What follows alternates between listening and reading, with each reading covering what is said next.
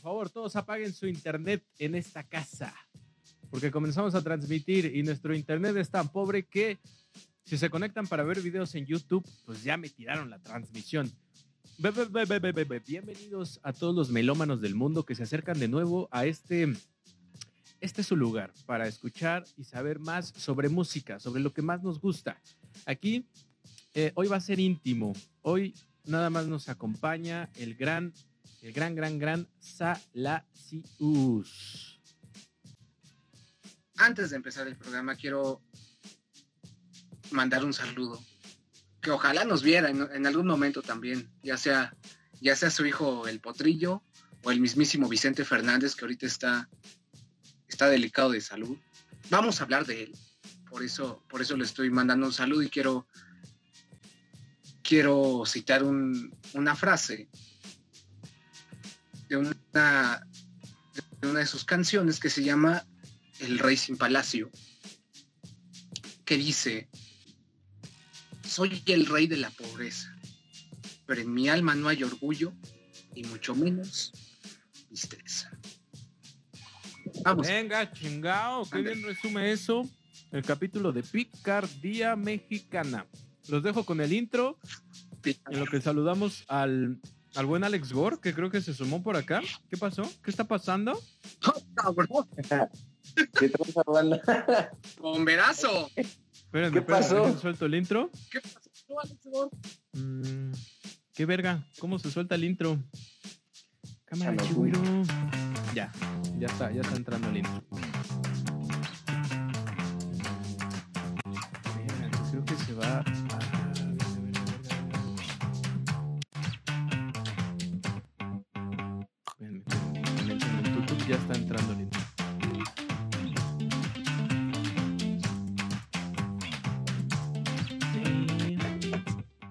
Ya acabó el intro. Que qué tranza, ya volvimos. Tenemos acá invitado especial. Lo, sacamos de la cama al cabrón. De hecho, sí, güey, ando en modo tía dominguera, güey. Es domingo de qué hacer. Regresa de la cripta. Todos mis. Sí, güey. Pues eh, hoy vas a venir a aprender, vas a venir a aprender, mi, mi buen Alex Gore. Porque, a ver, cuéntame, ¿qué tanto sabes de estas películas mexicanas que englobaremos en La Picardía Mexicana? ¿Has visto eh, Perro Callejero, mi buen Alex Gore? Eh, de niño sí llegué a ver. De hecho, tengo muy en mi mente la película de Mario Almada, con ese güey Perro Callejero. Dos tres bolas, saca un su silla de rodas con AK-47, güey. Ah, cabrón. todo lo que conozco. No mames. Pinche peliculón, güey. Al más puro estilo de. De. Ay, de. De Quentin Tarantino. ¿Y cómo se llama este? El que hace las de mini espías.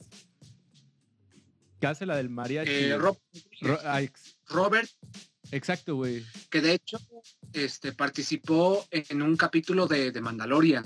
Como, como director, ¿verdad? Como director y de hecho es en ese capítulo donde se hace ese regreso triunfante de Boba Fett, güey. Que como todos los, los bananos sabrán, Boba Fett es mi personaje favorito de Star Wars. por si no lo sabían, ya lo saben ahora. Sí. A huevo. Sí, pues es que de repente se tornaban bien fantasiosas estas movies y Perro Callejero, debo de decir que creo que todos los mexas que hayamos nacido por ahí del noventa y tantos, la tenemos por ahí en algún lugar de la mente. Pero yo la neta la tuve que rever para este capítulo en especial. El Salacios creo que sí ya la tenía, pero si se sabe cómo inicia y cómo acaba. Híjoles, yo no sé si toda la gente lo lo haya visto, güey. No, es que Perro Callejero. Sí, güey, salía.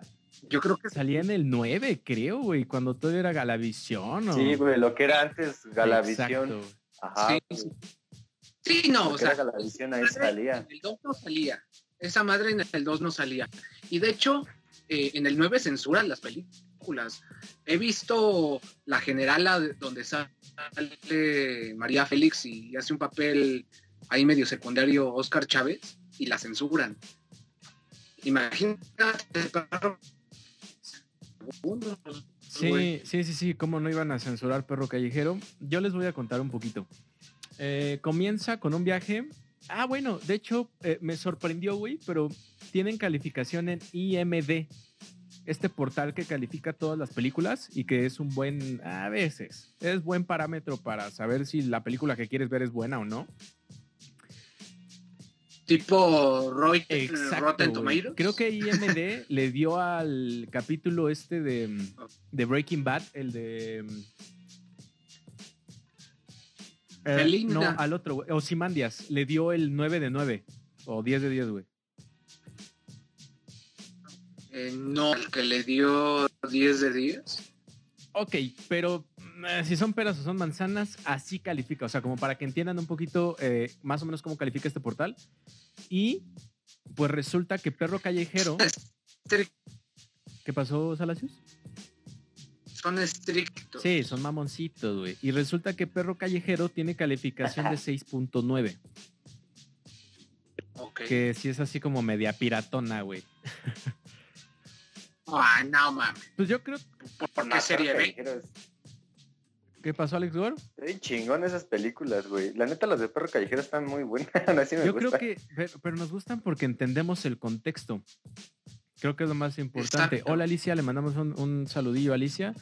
Que ya desde que, desde que le anuncié que estaba viendo la- de nuevo las películas de Perro Callejero, me dijo: Ah, sí, sí, yo las conozco re bien. Salía el. el ¿Cómo se llama este? Trujillo. mm, Valentín Trujillo. Valentín Tru- güey, Que era el coco de las señoritas de aquellos entonces. Ahorita repasamos el reparto, ¿eh? Porque está interesante. Ah, sí, sí estaría bueno que te lo eches. Yo les voy a dar la semblanza. El perro callejero es un morrito que le matan a su papá en la central de abastos, cabrón. La central de abastos aquí en México es, Ah, es un cabrón. mercado así gigante, cabrón. Una zona de mercados gigante, muy de barrio, muy de barrio, güey. No te metes ahí, sí. Demasiado Sí, barrio. Ahí no sacas, ahí no sacas tu iPhone 12, güey, Pro. No, no, no. Porque sale Si vas a ir a la central de abastos, te vas en pijama, güey. con los crocs. O sea, con los crocs, güey. No, ni crocs, güey. Tus tenis más Ah, mieros huevo. que tengas. Alex Gore sabe qué pedo, güey. Eh, sí, sí, sí, sí. Para Sí, nuestro público, de hecho, creo que a- a- hay que frenarse un poquito, güey, con el público internacional. Nos escuchan mucho en Brasil. Em, eh, para brindarles mucho contexto, güey. Porque sé que como Latinoamérica va a haber zonas que digan, ah, no mames, eso suena como tal zona de aquí de, de Brasil o tal zona de aquí de Argentina. Entonces ayúdenme a hacer ese ejercicio y si ustedes conocen esas zonas por allá, pues mándenos un mensajito. Eh, a un lado de la, de la, mm, de la Merced de aquí, de, de la Ciudad de México, está en el pleno centro. En las calles aledañas hay calles dedicadas a la prostitución. Calles dedicadas y, y Ah, ahí sí. te bolsean. De hecho, de repente llegan, llegan este, varias, varias de estas de la vida galante y ¡prum! El 2 de bastos. ¿Qué significa el 2 de bastos? Que con dos deditos te sacan la cartera, carnal. Y así de fácil. Entonces, Hay un, ahí, ¿eh? Hay un mito por ahí este, referente a los carteristas, que de hecho, perdón que te interrumpa, eh, Master Chimp. No sé si tú te acuerdas, tú me recomendaste ese documental, güey, hace años, años. Se llama Los, los Ladrones Viejos, que cuenta la historia del Carrizo, hablando de los documental chingón. ¿Qué, qué pinches documentales de No, Netflix ni qué la no. madre, güey? No, está de puta madre. Creo que ahorita está en Amazon. No, no es cierto. Está en. Netflix. está en sí, está en Netflix. Sí. Está en Netflix. Para, para toda la gente que quiera contexto, este documental cuenta acerca de la historia del Carrizos, un, un delincuente muy famoso en la década de los 70 que se hizo muy famoso por robarle la casa al expresidente de México, Luis Echeverría Álvarez. Creo que también lo bolseó, Entonces- ¿no? Lo bolseó, le quitó chamarras, le quitó joyas a su esposa y se metió a su casa. Y, A la ver- y el, el comentario este, que hacía referencia a Master Chimp era que estos carteristas tenían un modus operandi muy cabrón en aquella década de los 70 por ahí de 1974. En lo que consistía era que ellos se mutilaban el dedo meñique y para en sus maestros lo que hacían era ponerle cascabeles a todo aquello que, que, que quisieran robarse de una, de una bolsa, de un pantalón. Y lo que tenían que hacer los carteristas era sacar todo aquello que tuviera ese cascabel y que no sonara. Sí, sí, sí, sí. Era, Es un gran carterista. era una muñequita de trapo, güey. Así entrenaba este señor a, a sus, a sus chicos ladrones. Exacto. Y este. Y está bien interesante ese documental. ¿No lo has visto, Alex Gore? No, la verdad sí, no, no lo he visto. Te cuenta, te cuenta justo toda, todo, todo este. mm, Todo este mundo del carterismo que, que había, porque antes estaba el tranvía, los trolebuses, entonces era muy, muy común. El metro, güey. eh, O sea, en el metro todavía, si vas a, a Indios Verdes, que es una terminal, una de las de barrio también, y no te pones chingón, te bajan el celular, güey. A mí me pasó. Pero justo agarré al vato, Ah, güey. justo agarré al, En todas, agarré al vato este cuando lo estaba sacando, güey, que le agarro la mano. Y ahí en putiza que lo No, suelta, güey, y que se va. Y yo así, sí, sí lo volteé a ver y le dije, ¿qué hubo? ¿Qué hubo?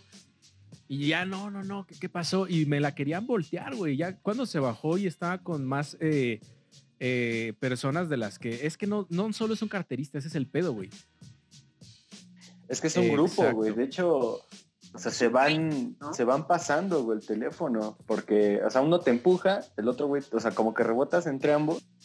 El teléfono hacia atrás. No, pues yo no sé, güey. Así. Y bailó, tu teléfono ya está en el pinche tepito, güey, a 100 baros en media hora. Ah, sí. Ah, mira, dice Alicia que le recordamos la película de Escuela de Rateros. ¿Hay una película de Escuela de Rateros? Y salía en el. Con Pedro Infante. Con Pedro Infante. Escuela de rateros. Pedro Infante, A ¿no? la virga. Y, y hablan de esto, de los dos de bastos y todo eso. Y enseñan. Oh, Me parece- parece que sí. Se agrega la filmografía, entonces, qué chido.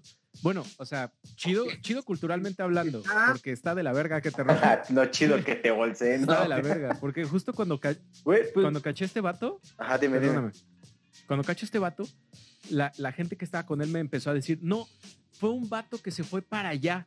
Y yo así como de, no mames, no dije que me querían robar, o sea, se quemaron, güey. Fue como de, Ah, no mames, explicación no pedida o justificación no pedida. Ah, esa mamada, güey. Este, dichos de, de tío. Justificación no pedida, no sé qué, no sé qué. Ya no escuché. y este, dichos de y ya este, se estaban cerrando las puertas del metro y fue justo cuando yo también me envalentoné y le dije, pues como quieras. Y ya también ellos me estaban diciendo, pues bájate, bájate. Y yo dije, no mames, ya, ya, ya que vi como cinco, dije, la madre, güey, ¿y qué me voy a bajar? Me seguí y pues así rescaté mi celular que todavía estaba pagando, cabrón. Todavía se lo debía a Coppel, güey. No, ma. Eso es lo culero. Pues no has visto, no has visto que en España, en de, de talentos, güey, American Idol creo que se llama, hay un güey que es su, pues su, su talento más cabrón es ser carterista, güey, está perrísimo. A huevo. Pues es que los magos, Güey. es habilidad de mago, güey. Esto es ilegal. No, No, sí, no, sí es ¿Por arte. qué? Ah, O sea, ¿por qué? no si te lo devuelve, güey. O sea, si te dice, hey, ponte chingón. Y de hecho, Ajá, sí, sí te lo da, pero y de hecho, está muy cabrón todo eso. de hecho, yo, yo, este, tú que eres más escato, mi buen Alex Gore, em, y toda la banda punk, de hecho, no sé si se han dado cuenta que, que muchas sus carteras las traen amarradas con cadenas. Sí. Porque esa banda sí, sí. sabe, güey. Ellos saben qué pedo. Saben que en- a- estando en el barrio, ya sabes cómo es el barrio, güey. Y justo de eso habla Perro Callejero, güey. Este chavito, les digo, le matan a su papá en la central de Abastos, vive entre los niños de la calle, güey. Acaba en un tutelar de menores. Ahí, este, pues a madrazos lo, lo unen como una bandita. Eh, entra un cura punto importante, entra la religión, güey, en película mexicana. Entra la religión y les dicen, no, es que siempre han tratado a este morro a puro chingadazo, güey, él necesita amor. La gente, la gente a chingadazos no comprende, o sea, necesitamos amor. No, pues, que lo corrijan ya en la cárcel a este güey. Hasta lo intentaron violar al pobre perro callejero, güey. Sí, sí, sí, sí. Creo que ya cuando, cuando, lo entamban, ¿no? Eh, sigue en el tutelar de menores, güey. Nunca alcanza. Ah, bueno. No, no, no se las quiero spoilear. Em, ah, de hecho, me estoy brincando un punto importantísimo, güey. Cuando le meten a una madrina en la calle, una sexoservidora se lo lleva a su casa, güey. Porque el, pobre perro callejero no tenía dónde dormir. Y esta mujer le da asilo en su casa y, ahí todavía es un niño. Y creo, creo que es un, detalle noble, importante, que ella duerme desnuda al lado del perro callejero que aún no era maleado, por así decirlo, No tenía tanta maldad. Tiernito. Tiernito. Sí, pues sí. Ya de ahí, pues ya, entre los amigos sí termina, este, pues sí, ya tienen sus que veres con esta chica. Eh, de ahí creo que los, los entamban porque tienen una orgía. tienen, tienen una orgía donde estaban fumando marihuana y alcoholizándose, güey. No sé si eso salió en televisión pública. No sé si eso sí lo mostraban.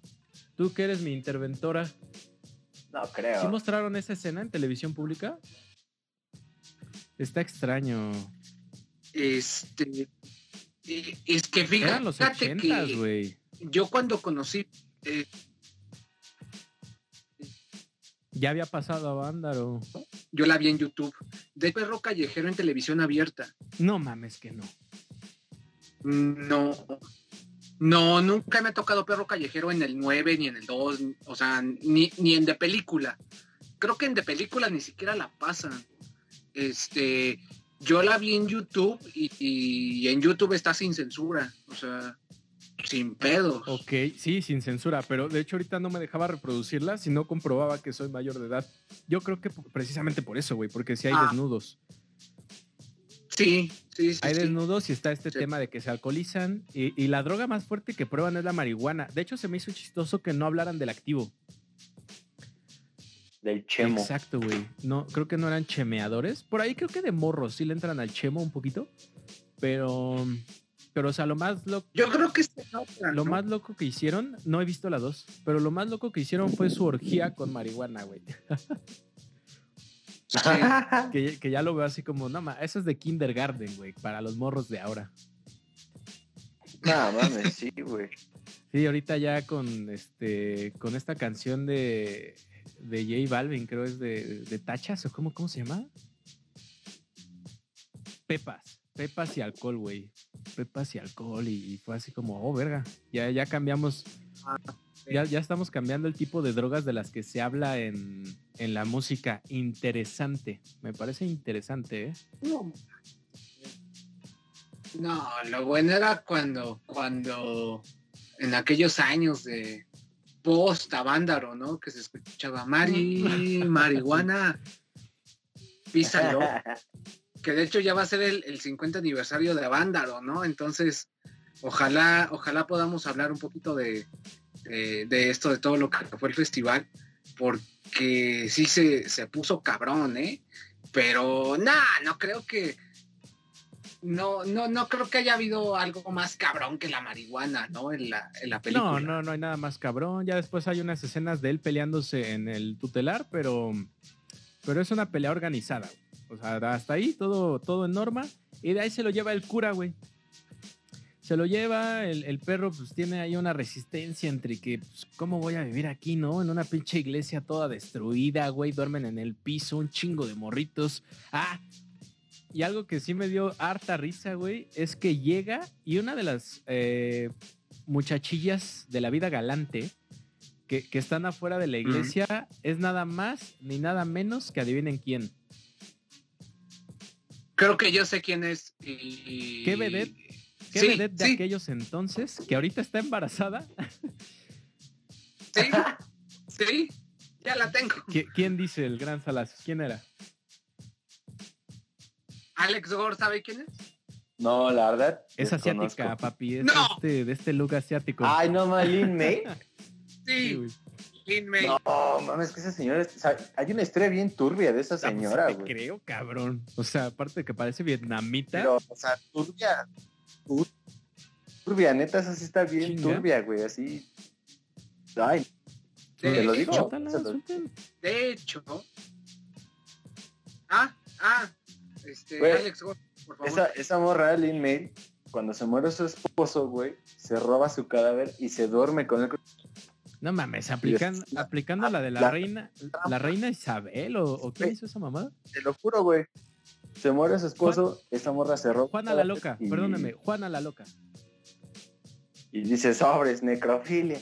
Entonces, esta es la historia más turbia que conozco de esta señora. Virga, güey. Es que tiene varias. Es que tiene varias, güey. O sea, es turbio porque ella sí es mexicana. No mames, que es mexicana, güey. Ella sí es mexi ella sí es mexicana de padres chinos. No es japonesa. Es de Yo padres pensé que había llegado en la turbina de un avión de los Estados Unidos, güey, y que pues ya se había venido para acá, algún pedo así. En un cargamento de mandarina. No, pensaba, de Alien pensaba que era un fallo, pensabas que era un fallo de la bomba de Hiroshima, ¿no, cabrón? pues, ay, de hecho, güey, yo pensé que, que de joven se iba a ver como más normal, pero creo que desde siempre se ha visto como operada rara, güey. Eh, no. Sí, desde joven. Bueno, no Lo tan que- joven.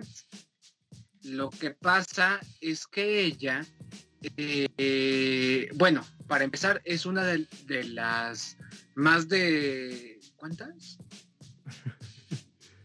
más de 200, creo, más de do- 200 mujeres que besó Tintán de inicio. Tintán besó a Lin May. Ay, no mames, qué tierno, güey. Eh, eh, Era nuestro. ¿Cómo se llama este güey de Two and a Half Men? El. Nuestro... Ay, es que no he visto...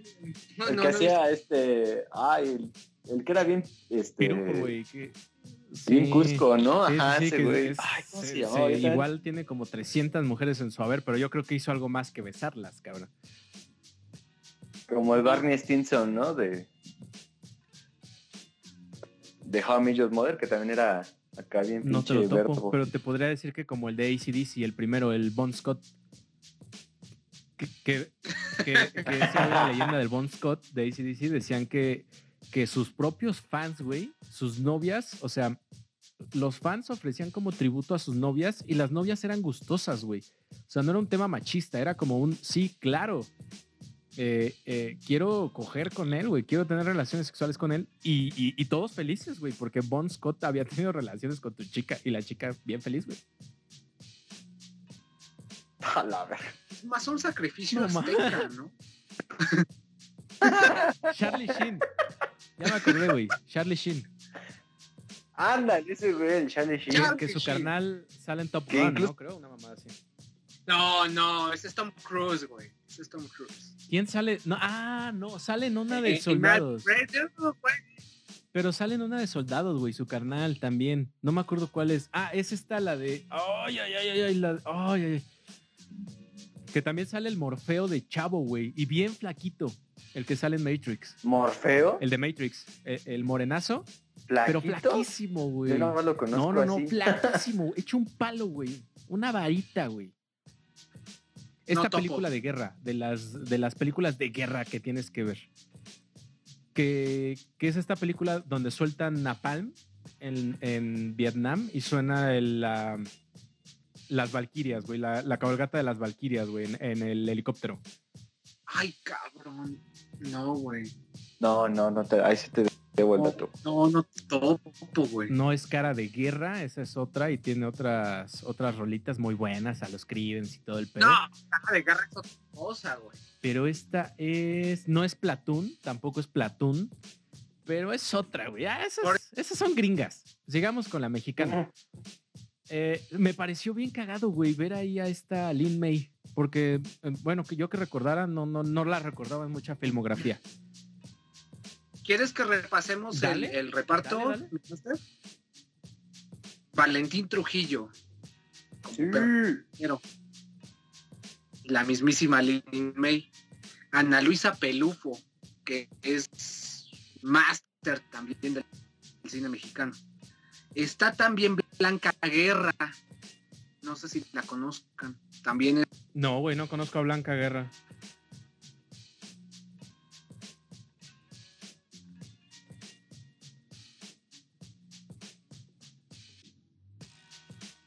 Ah, ya.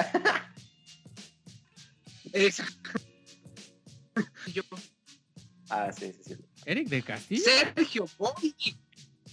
Sergio Goyri. Ni perra idea, güey. El tipo, el tipo que discriminó a Yalitza mames. Aparicio. El tipo que le dijo prieta o algo así en un sí, restaurante, y, ¿verdad? y haciendo películas de barrio. Por supuesto. Sí, sí, sí, o sea, el tipo es un pendejo. O sea, el tipo se siente súper del alta, güey, pero hacía cine de serie B. Ah, ok. Este, este, este chavo que dices es, es el que también siempre anda en muchas obras o lo estoy confundiendo. Porque son hermanos, ¿no? O a ver, deja Google. Ah, pues tengo Google aquí. Sí, a huevo, güey. No, no, no, no tiene hermano. Mira, solo para recordarles, eh, la película se llama Apocalypse Now. Y ahí pueden ver a. Ah, ya sé quién es. Ah, Apocalypse Ahí pueden, ahí pueden ver a Morfío cuando era flaco y chavo, güey. Lo matan luego, luego. Pero usted puede ir a verlo. Ya, ya después, eh, ya después ahí despierta en la Matrix. ¿Eh? ¿Qué hubo? ¿Qué pedo? ¿Qué, qué pedo? ¿En dónde nos quedamos? Este, Victoria Rufo, ex esposa de Eugenio Derbez, también una actriz. Víveme sin miedo. Carlos López Moctezuma. Me parece que Carlos López Moctezuma sale Los Caifanes, que me gustaría mucho hablar más adelante de Los Caifanes porque creo que toda esta fiebre de estas películas que roquean, que denuncian y que, y que son, un reflejo de la sociedad mexicana, creo que empieza por ahí en el 69 con Los Caifanes. Entonces me gustaría hablar un poco de eso. Te estoy poniendo el soundtrack de Perro Callejero de fondo, papito, para que te inspires. Ah, perfecto.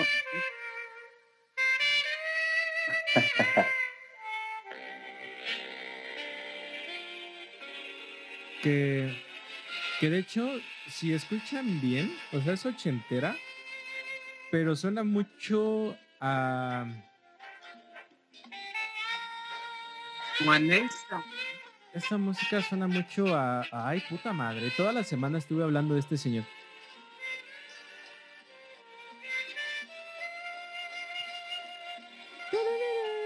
Suena mucho a Frank Sinatra, suena mucho a, a, a este señor que hacía música y que estaba en todas las casas mexicanas. ¿Cómo se llama? Eh, Armando Ray. Conniff. Ray, Ray Conniff. Ray Conniff. Suena mucho a Ray Conniff, güey, la banda sonora de, de Perro Callejero. Ídolo de nuestras abuelitas. Sí, ese, de- de- no había casa mexicana que no tuviera un disco de Ray Conniff. De hecho, Y, Sí. y al final, de hecho, al final de Perro Callejero también eh, me pareció interesante que musicalmente empieza con un, un tono muy aseado, eh, muy Ray Conniff, muy este. eh, ahorita les digo más. Cho- chocan, ¿cómo se llama este güey? Chocan, no sé quién. Ahorita se los pongo. Y termina, terminan persiguiendo al perro callejero, güey, porque pues este robó, nunca dejaba de robar el cabrón. Y lo acaban correteando, pero le, la corretiza es con funk. Un funk muy a la Isaac Hayes. Entonces, Sí. eh, me pareció interesante, güey, que, que empiezas muy como yacecito, muy lo que está sonando, muy, muy de un espectro del sonido y terminas con un funk. Y me pareció ahí como, dije, ah, mira, ¿por qué, por qué una corretiza debe de ser con funky? Con funky que, sí, con funky que, que en esos tiempos era muy, muy apegado a la cultura negra. Es del tipo de funk que vemos en el Black Exploitation. Dije, mmm, casualidad, no lo sé. ¿A poco el barrio? Si te persiguen en el barrio por ratero, ¿suena funk? No lo sé, no lo sé. Ahora sonaría ahora sonaría reggaetón, ¿no? ¿O, qué le pondrían a una corretiza en el barrio? Balas. Balas. Ay, güey, cártel de Santa. Con este, unos corridos, ¿no? Bien alterados. Sí. Pues yo creo que le pondré un Vivaldi, ¿no? No, pues es que tú vives acá en LA. Depende, depende de la zona, güey. Depende de la corretiza que te peguen, en qué zona va a ser qué canción te van a poner. Híjoles, ya, hablando en serio, creo que, creo que es un aspecto importante. Fíjate que de perro callejero.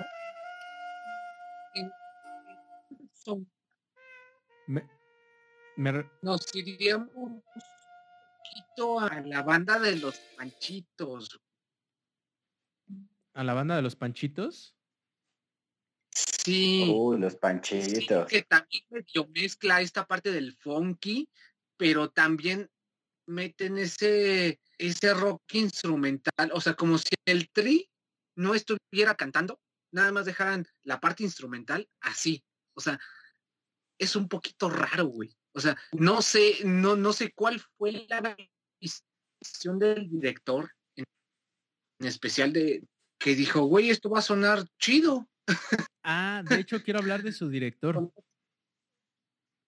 De, de, la persona que se encargó de la música se llama José Antonio Zavala y ya había hecho música para otras películas, pero no hay información de él, no hay nada, no hay nada, güey, puto, ah. puto coraje que me dio.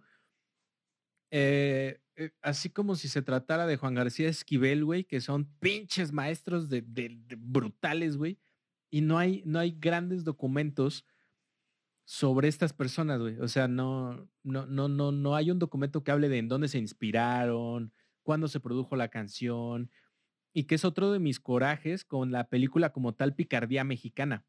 Que si ya no tienes nada que decir sobre Perro Callejero, nos brincamos para Picardía Mexicana, Salacios. Este, bueno, en cuanto a Perro Callejero, para, para avisarles a la banda que hay una secuela, ¿eh? Hay Perro Callejero 2, que también es muy buena, pero yo me quedo con la 1. Yo me quedo con la 1 eh, el reparto es bueno. No sé si tú te acuerdes que cuando, bueno, hablaremos después de esto, pero cuando viste la Lagunilla, mi barrio, dijiste que era muy televiso. Lagunilla mi barrio, la, la produce Televisa, güey, y no, no, no me latió.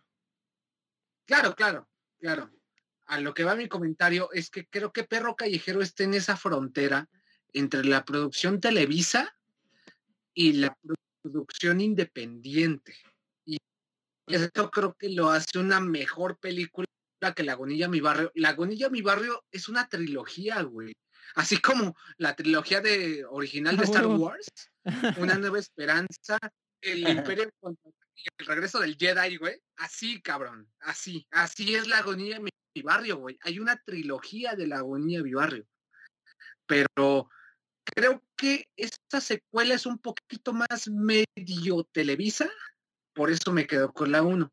Ahora, pasando ya al, otro tema que, que, propone mi Master Chimp, Picardía Mexicana, híjoles, amo esta película, o sea, desafortunadamente no la pasan ni de película, ni en el Canal 2, ni en el Canal 9 de, de televisión abierta es una verdadera decepción que no hagan eso, pero bueno, también lo entiendo porque creo que actualmente, sin, sin meterme en, estos problemas de, la inclusión y, de, y de todo el respeto que le debemos a la comunidad LGBT, creo que ahorita sería algo muy incorrecto, pero fíjate que si quitamos un poquito de, de, todo eso, de ver qué es lo correcto y qué es lo, lo no correcto,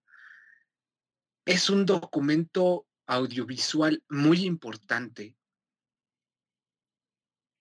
Y creo que me, discúlpenme, pero me voy a explayar un poquito.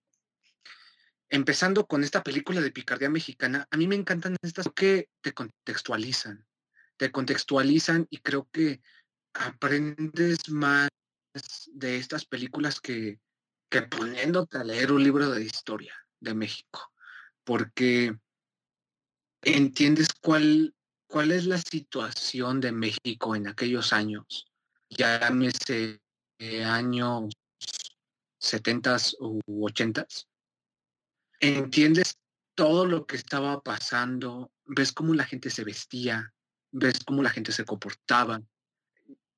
Le estaba, le estaba comentando todo esto a mi papá y pues él, él vivió esa época, precisamente mi papá es del, del año 68 y, y me comenta, es que sí, o sea, creo que para ustedes la, las generaciones actuales, creo que estas películas les sirven para contextualizarse de qué es lo que se estaba haciendo, de cómo se comportaba la gente y, y qué era lo que se hacía, ¿no?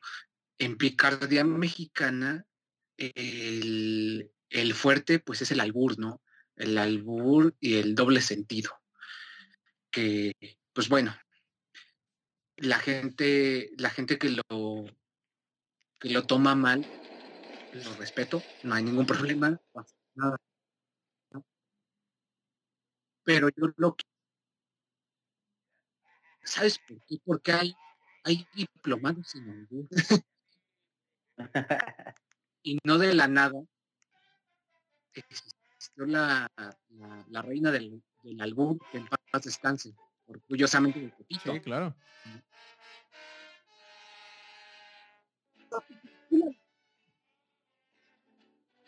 Muestra la sociedad mexicana en esos tiempos.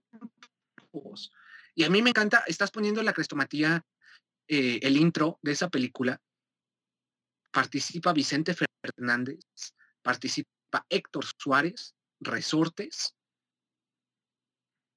y no me acuerdo ah, quién más, pero. Que de hecho, que de hecho, este, démosle un chance a la intro para que vayan calando de por qué es importante, em, o sea, por qué estamos hablando de esta película en un canal sobre música. A ver si tú, Alex Gore, habías escuchado antes esta rolita. Échale. A ver, échale. Esta noche voy a verte y te espero hasta que salgas. Si quieres me das un beso y si no, me das las gracias. un chaparro muy maldito que tenía por nombre Cruz.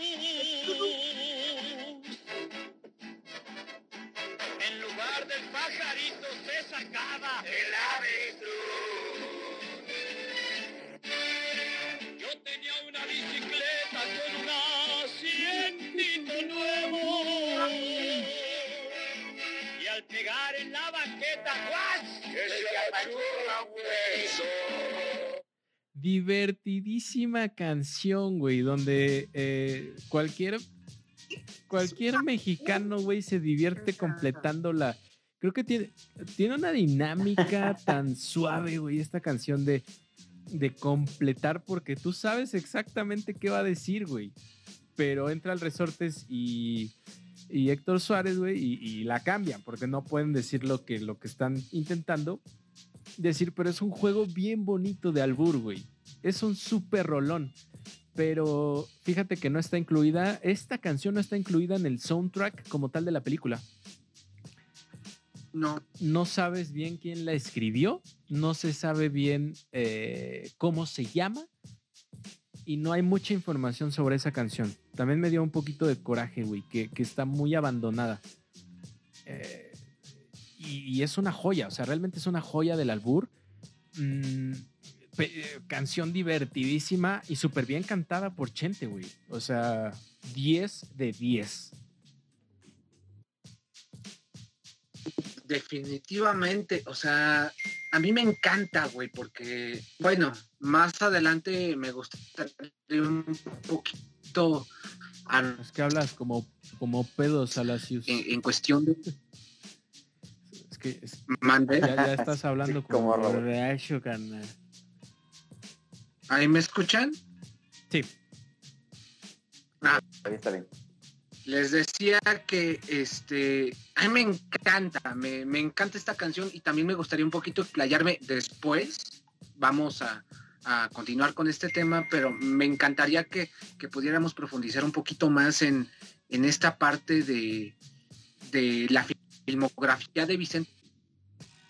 Porque increíble, o sea, me gustaría, me, me- gustaría contar esta historia de, de- de su primer película cuando incursionó en el cine que se llama Tacos al Carbón, que después hizo este, una que se llama Tu Camino y el Mío, Una y Medio contra el Mundo, que también tiene ese tinte de albur y de y de la ñerez, ¿no? De la Ciudad de México, porque era un, era un tipo de, de provincia que llega a la Ciudad de México a buscar suerte, una especie como de, mi- de Milusos con Héctor. Suárez, que también vamos a hablar de eso, pero no sé, es diferente, a mí me encanta, me, me encanta y, y para confesarles a, a Alex Gore y a Master Chimp, le guardo un cariño muy especial a estas películas porque yo me eduqué con ellas. Estas, estas películas yo las conocí porque, pues bueno, ustedes no saben, este, no están para saberlo ni yo para contarlo, pero estas películas, las, estas sí las pasaban en, en el Canal 2. Yo me eduqué con ellas porque pues, ustedes sabrán que los Pumas juegan del local a las 12 del día y, y acaba yo-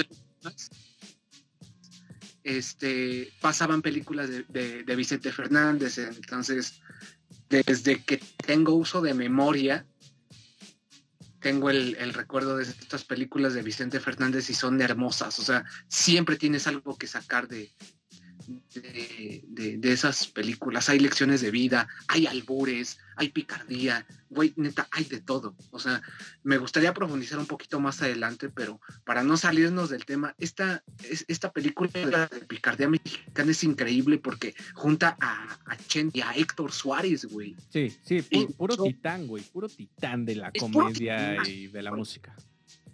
Es puro titán de la música y de hecho recordarán que hay una parte eh, cuando entran a la pulquería porque ¿se acuerdan cuando dice Chente ¿qué pasó?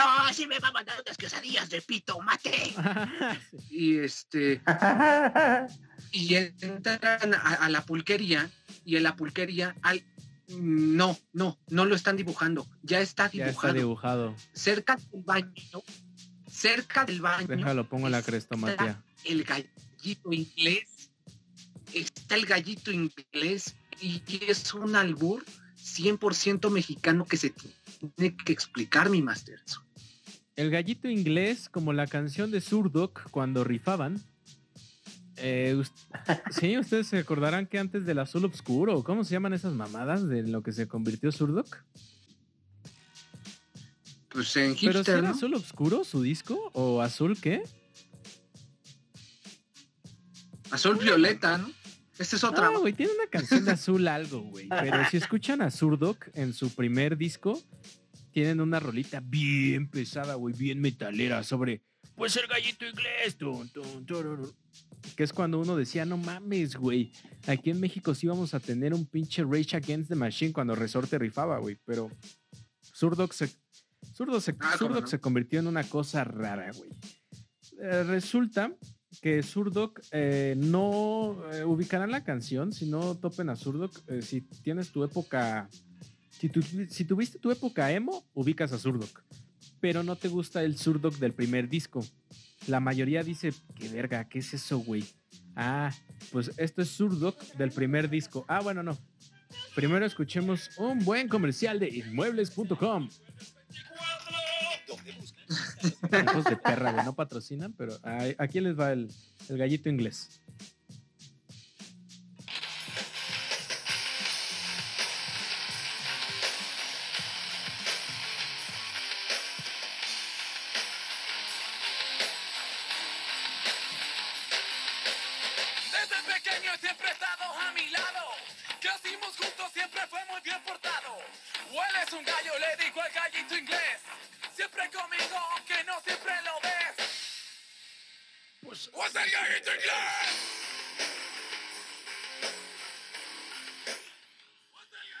Eso es Surdoc de su primer disco, del disco Antena.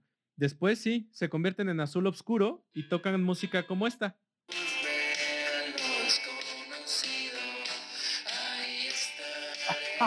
Sí, güey, por eso los, por eso los fans de... Sí, los fans de ¿no? Surdoc, de hecho, cuando comienzan dicen, a huevo, una buena banda de metal.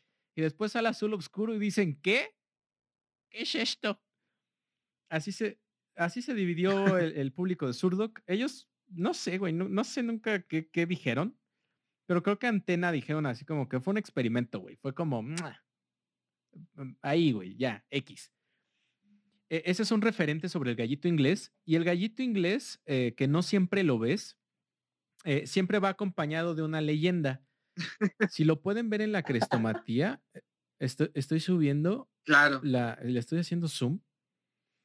Entonces, eh, es un gallito precariamente dibujado que eh, eh, tiene como dos bolitas y de esas dos bolitas salen dos líneas alargadas hacia arriba.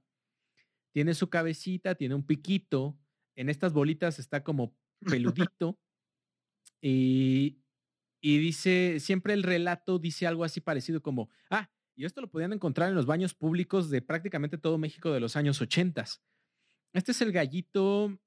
mm, este es el, Exactamente. este es el gallito inglés, míralo con disimulo, quítale el pico y métetelo por el... Exactamente. La otra es... Ese es el gallito Por el inglés. que- Ajá. Por el que tose cuando te Exactamente. El, el, el, el pájaro mago, el que te encanta. Ajá. El pájaro meme. ¿Ese no era el de Broso? Exactamente. Este gallito es una artimaña mexicana que pues es un gallo que, que, estaba pintado en todas las escuelas públicas también.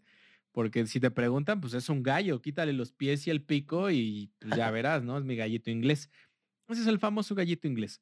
Y, y está padre la, la parte que dice Salacios porque estas películas no, no solo musicalmente te hablan de un contexto, que creo que es súper rico la, la canción de, de, de Picardía Mexicana porque resume muy bien lo que es la mexicanidad en, en, en lenguaje, una parte del lenguaje, este lenguaje pícaro.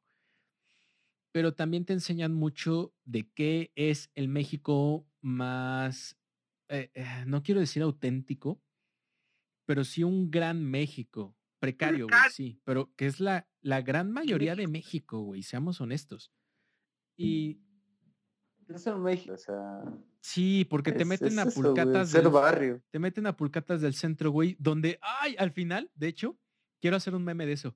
Hay un, hay un duelo de cuchillos, güey, entre Vicente Fernández y el villano de la película. En Picardía. En Picardía, güey, al más puro estilo de... ¿No es con Héctor Juárez? Ah, no, no, no. El que se rifa primero es este. Es, es el Chente que le dice: Ya estoy hasta la madre. y Vamos a rifarnos un tiro. Ajá. Y agarran las navajas, güey. Justo el Héctor Suárez eh, es el que se lo quería aventar. Y Chente le dice: No, no, no, no, no. Voy yo. Ajá. Y Ah. al más puro estilo de Beat It, güey. Así, así con los pasitos de. No. Y también se Ah, amarraron casi, sus casi, güey. manitas. Poco les faltaba. Ay, güey, no. sí, sí, sí. O ver. sea, Pero lo lo que pasa es que Héctor Suárez estaba jugando Ajá. rayuela y llega un pendejo y, y ese pendejo le, le, le exige que le pague el dinero que le debe. Entonces que salta apúntele Chente, ahí, según apúntele ahí. yo. ¿Qué dijo Salacius? O sea, los, pi- lo- los morros estos millennials, ¿qué Rayuela? Ah, mira, carnal. Rayuela era un juego de cuando, Y de Sí, hecho, de Mira, cuando te no había explico. cuando, no había cuando no había pinche Ninja Sí, Fruit. huevo, Bueno, ya estoy bien anciano, güey. ¿Cuál pinche Ninja Fruit? Cuando No, no, güey, este ya es viejísimo, Sí, güey. güey. cuando no habría Fi- Free Fire, Cuando no había No, Call of mira, Duty no. Warzone. la banda jugaba Rayuela. no.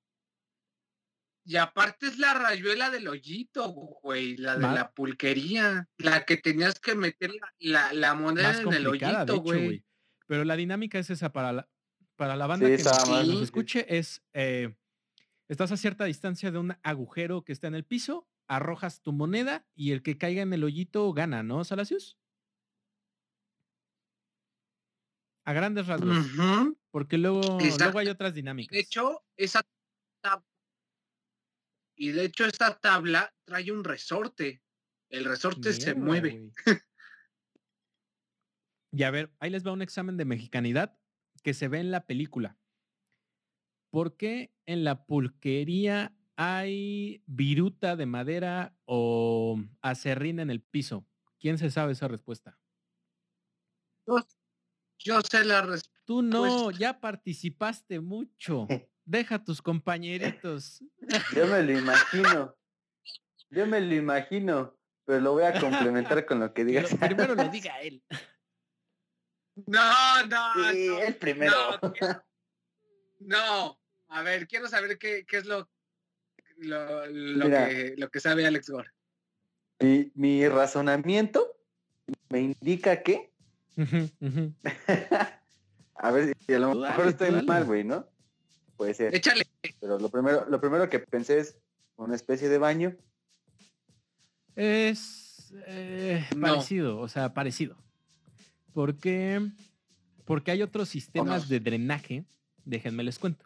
Hay unos sistemas de drenaje que se dan mucho a las afueras de la, de la Capirucha, que es la Ciudad de México.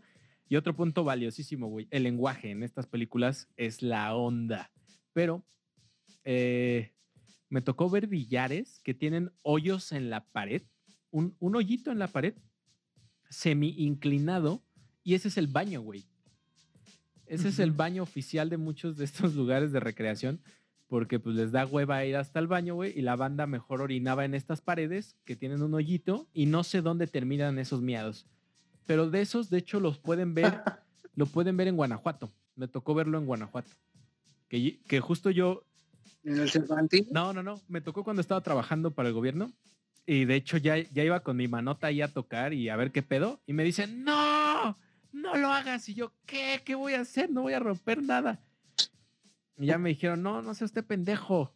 Ese hoyo es para los miados. Y yo, oh, shit, ok, ok, ok. De, de hecho, ahorita me acordé de, de una anécdota, güey. Yo antes trabajaba aquí en Ah, un call center bien culero.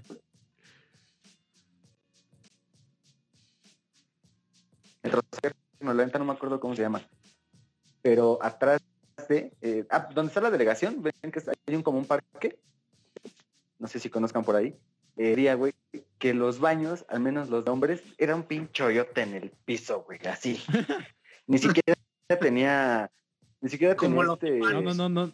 azulejo ni nada, güey. O sea, era la tierra así tal cual. Y ah, de ese, de ese joven, de ese. A huevo, güey. Pero esa pulcata, muy, muy de las de antes, güey. O sea, incluso yo cuando llegué ahí a ir, o sea, veía gente, este, ya grande, güey, ya dones, pero que tenías ahí que el barrendero, güey, que el señor que venía de, de, de la, la obra, güey, que el plomero, güey, que el señor con la esposa, incluso comiendo el caldito de gallina y su pulque, güey. O sea, era un ambiente muy chingón, güey.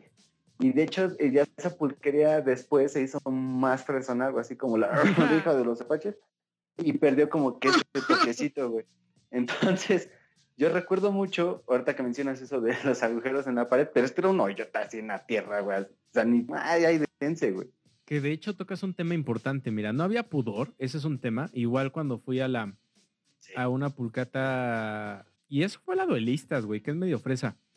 Eh, el mingitorio está a plena luz, güey. Todos los que entren te ven, que estás orinando, güey. Ah, sí. y la primera vez que Sí, fui y era, sí, sí, sí. y era morrito, güey, me saqué de pedo, güey. Dije, no mames, no voy a orinar aquí, güey, me van a ver. Y solo el de las niñas, solo el baño de las niñas está tapado, pero así distingues una pulquería moderna, güey. Las pulquerías auténticas no permiten que las mujeres entren. De hecho, no se permite la entrada a mujeres, policías y hombres uniformados. Y eso lo dice el anuncio que está en la entrada, las pulquerías auténticas. Según. Según. Pero en, la- en las pulquerías ahorita que decían ustedes que, que el, el baño de hombres está a expensas, eso lo pueden ver en Picardía Mexicana 1. Sí, se ve, de- se ve, se ve clarísimo. Y de hecho, intenté ubicar esa pulquería y creo que sé cuál es. Ahí le falló un poquito al, al, al güey que arregló la fotografía porque no te ubica geográficamente bien en dónde estás. Pero la pulcata creo saber dónde está. No estoy muy seguro.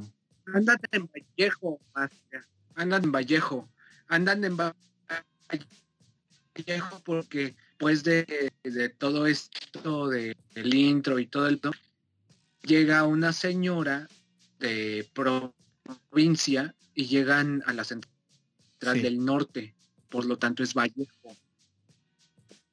Entonces ahí le roban sus maletas Sean, y llega el cambio porque eh, Chente, Héctor Suárez y Resorte son albañiles. Entonces, y ayudan a esa señora. Entonces el contexto, digamos que en todo caso la pulquería de la de, de la que están hablando y, y de la que seguramente es por Vallejo, puede ser. la, en la ¿Y terminal entonces del por qué norte. hay acerrín en el piso? La gente quiere saber, Salacius, ¿por qué verga hay acerrín en el piso? Ah, güey? Simón, que. Me quedé divagando en lo de las pulcatas. Pero, pero creo que para los chicos hipsters, ¿Porque qué? para los chicos hipsters, de hecho, las pulcatas más fresas, la hija de los apaches ya no tiene acerrín en el piso, papito. De hecho, quiero hacer una mención. Hoy precisamente este dio el Pifas. No, que fue, ¡No! No mames. Sí, eh, este falleció el Pifas. No Hoy. mames. Eh, el el dueño de de la hija de los Apaches, sí. güey. Que cuando. Pero que no, ya, ya, allá había salido esa noticia, ¿no? lo- lo- Ayer, lo creo matan que. cada, cada año también, como a Chabelo. Oye, no, espérate, Chabelo es ahí otro pedo. No, pero- Existencial. Pero el Pifas es una leyenda, hoy- güey. Y, y cuando va, visitas la hija de los apaches, eh, eh, el dueño del- de la pulcata tiene en, en su local, tiene mucha gráfica de él mismo, güey. Hay billetes con él de fondo, güey. Hay carteles con él de fondo, güey. Me, me parece súper cotorro que el Pifas es ahí tal cual, es un, un personaje, güey. De hecho, recreó el I Trust Me, ¿no? Sí. De Scarface. Divertidísimo. En, en el billete. Precisamente en el billete recreó el I Trust Me. güey. Yo, yo ahí le pedí matrimonio, de hecho, a una chica. Matrimonio fake, pero sí estuvo bien cagado, güey. Todo Más una peda que nos pusimos nosotros también. fue ahí, güey. ah, no mames. Sí, es cierto, güey. Es que es un clásico, güey. Pero si te das cuenta, no tiene acerrín. No. No tiene acerrín ah, y dejan pero entrar a mujeres. decirte. A, a ver, pues ya dime, chingada Pero no me- decirte A ver, ¿por qué? en las, el- en las pulcatas tradicionales, que de hecho esto es muy post revolucionario, porque las pulcatas existen desde la época de la revolución, pero esta, esta tradición se basa en, en la post revolución. En las pulcatas se pone a hacer, te solía vomitar en el piso. Entonces, lo que hacía el dueño de la pulcata era que ponía acerrín para que cuando algún hijo de la chingada vomitara el vómito, cuando cayera en el piso, lo que hacía el acerrín era absorberlo. Entonces no olía y por lo tanto absorbía y no formaba charco. Efectivamente. También. Y si usted Por- está cenando, Ah, aproveche. ya, si estás, si estás Provecho. cenando a esta hora, no mame. Por eso le da reflujo. Se cena más temprano. Pero efectivamente, en cuanto estemos transmitiendo porque es una También mamada. porque escupían. Se da mucho escupir. Y, y, y, y, y el famoso alacrán. Sí. El alacrán, pero pues ese es en el mezcal, ¿no, mi master? No, el alacrán también se hace con el, con el pulque. Y se trata de que ya la última rebabita del pulque, lo que ya ni te puedes tomar, lo arrojas al piso y se supone que debes de dibujar un alacrán. Pero no me acuerdo bien qué representa, que lo, que lo dibujes bien o lo dibujes mal. Creo que habla de la calidad del pulque. Y si no habla de la calidad del pulque, es un tipo de suerte, güey. Pero es una tradición. O sea, hacer un alacrán, se supone que en las pulcatas de esos tiempos era tradición, güey. No está mal visto que tiraras esa rebaba al piso e intentaras dibujar un alacrán. Que también... Ah, cabrón. Sí, sí, sí. Y también me parece interesante. O sea, Esa sí no la, esa no la sabía. no, el pulque tiene mucha cultura, güey. O sea, a pesar de ser una actividad muy de barrio, Sí. tiene, tiene tradiciones o tiene actividades cimentadas y, y, y ¿cómo decirte? Y, y parejas, o sea, ¿cómo se llama? homologadas. Eh, también tenían vasos especiales. Tú no llegabas ahí y pedías un 20 o un alto cortado de la verga, pinche cortazo así en la cara. No, pedías un tornillo, pedías no sé qué mamá, un tarro, güey. Pero el tornillo es como el vaso más famoso del pulque, güey. Y que de hecho, Falta el más ¿Cuál, grande, viejo? master. La Catrina. ufas, mira, esa no me la sabía. Es Yo el tornillo y de hecho eso también se ve en Picardía Mexicana volumen 1 que dice Héctor Suárez, vámonos por unas Ah, no catrinas. mames, esa me la perdí, güey. entran, entran a la pulquería. Sí. Es cu- cuando dice eso Héctor Suárez, haz de cuenta, se bajan del camión, porque ves que son albañiles Ajá, y traen ajá. material. Se baja del camión y ves que está la señora de las quesadillas. Entonces se baja Héctor Suárez y dice, vámonos por unas catrinas. Y dice este Vicente Fernández a la señora de las quesadillas, ¿qué pasó, jefa? ¿Así me va a traer mis quesadillas de, de Sí, sí, sí, sí, sí, pitomate? que se alburea la de las quesadillas, sí. Pero me perdí lo de la Catrina. Porque la señora también Todos, es güey, todos saben qué pedo. La, la, güey, estoy viendo aquí, eh, me, me- me dio curiosidad. La Catrina es entonces la jarra, güey. Sí, la Catrina Ah, es la más grande. El tornillo El morrillo, ¿no? es el, el, el larguito, el morrillo, larguito morrillo. Y de hecho, Sí, sí, sí, sí. hay una clasificación ahí de, de eh, presentaciones o de vasos que me gusta. de pulque. De hecho, es lo que estoy viendo, justamente ver, me llamó la atención, güey. Vasos, a ver, Justamente deja, es- déjale es que aquí-. Cuéntanos. Ah, que lo me gustó, güey, que se ve mamón. Uno que se llama este Chivato. A ver, vamos a ver, vamos a ver. Tengo, tengo aquí. Tengo aquí en la crestomatía uno que se llama cacar. El que se llama Ah, no mames. caca, Cacariza. ¿no? La paloma, el chivo. Ah, el chivo se ve perro, ¿eh? Tornillo. Ah, el cañón. Sí. La piña. Ay, los otros ya ni los veo. Pero. Pero están chidos, güey. Yo no sabía, neta. O sea, uno por. O sea, dices, güey, el pulque te lo sirven en tu vasito. Ese de. Bueno, tu, tu, a mí me gusta tomarlo en. Este, En jarrita tu de vaso barro. de güey, 20, pero tu no vaso mames, o 20 sea, con tu nombre. Nunca. Sí, güey. Machiato. Pero escríbale Alex Gore, por favor. No, la, la banda, Escríbale este. la banda de madre. de ahora se lo toma en hoja de hoja de este de maguey, ¿no? De Sí, maguey, aquí ¿no? con tu hojita de maguey. Eso está bien. Ajá. Creo que es el método más natural, pero creo que el método más barrio y que sí que sí debes de tener cierta edad y cierto conocimiento de barrio para saber que es un tornillo, güey, no cualquiera. Sí, sí, sí, Y o sea, yo sé porque tenía un abuelito borracho que trabajaba en el centro, güey. No había de otra, güey. Tenía que conocerlos.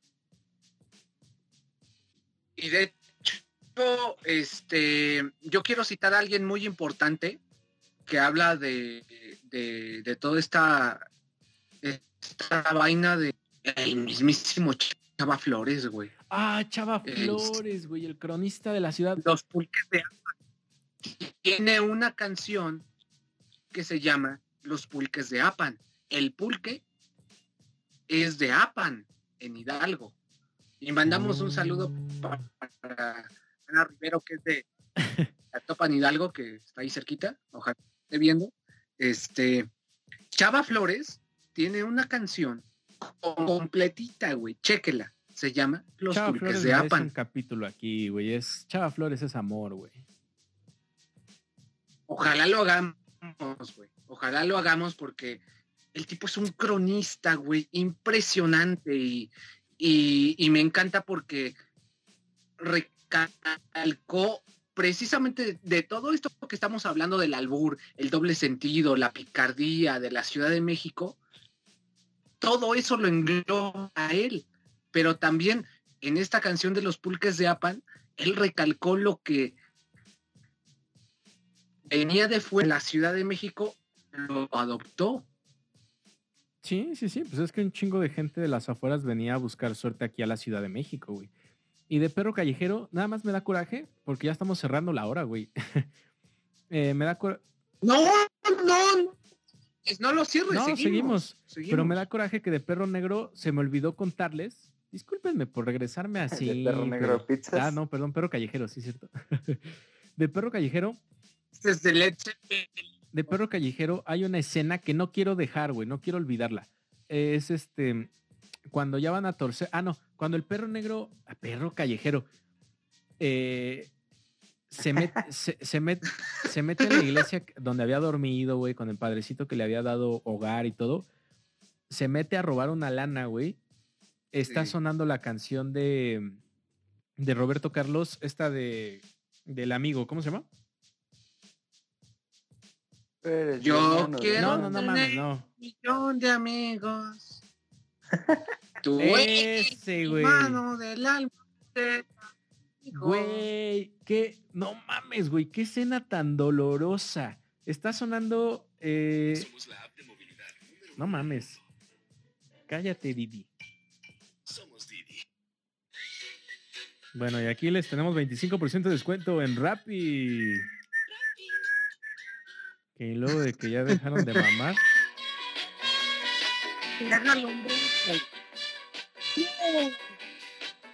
Y le tengo que hablar encima a esta porque seguro sí nos tumban el en vivo, güey.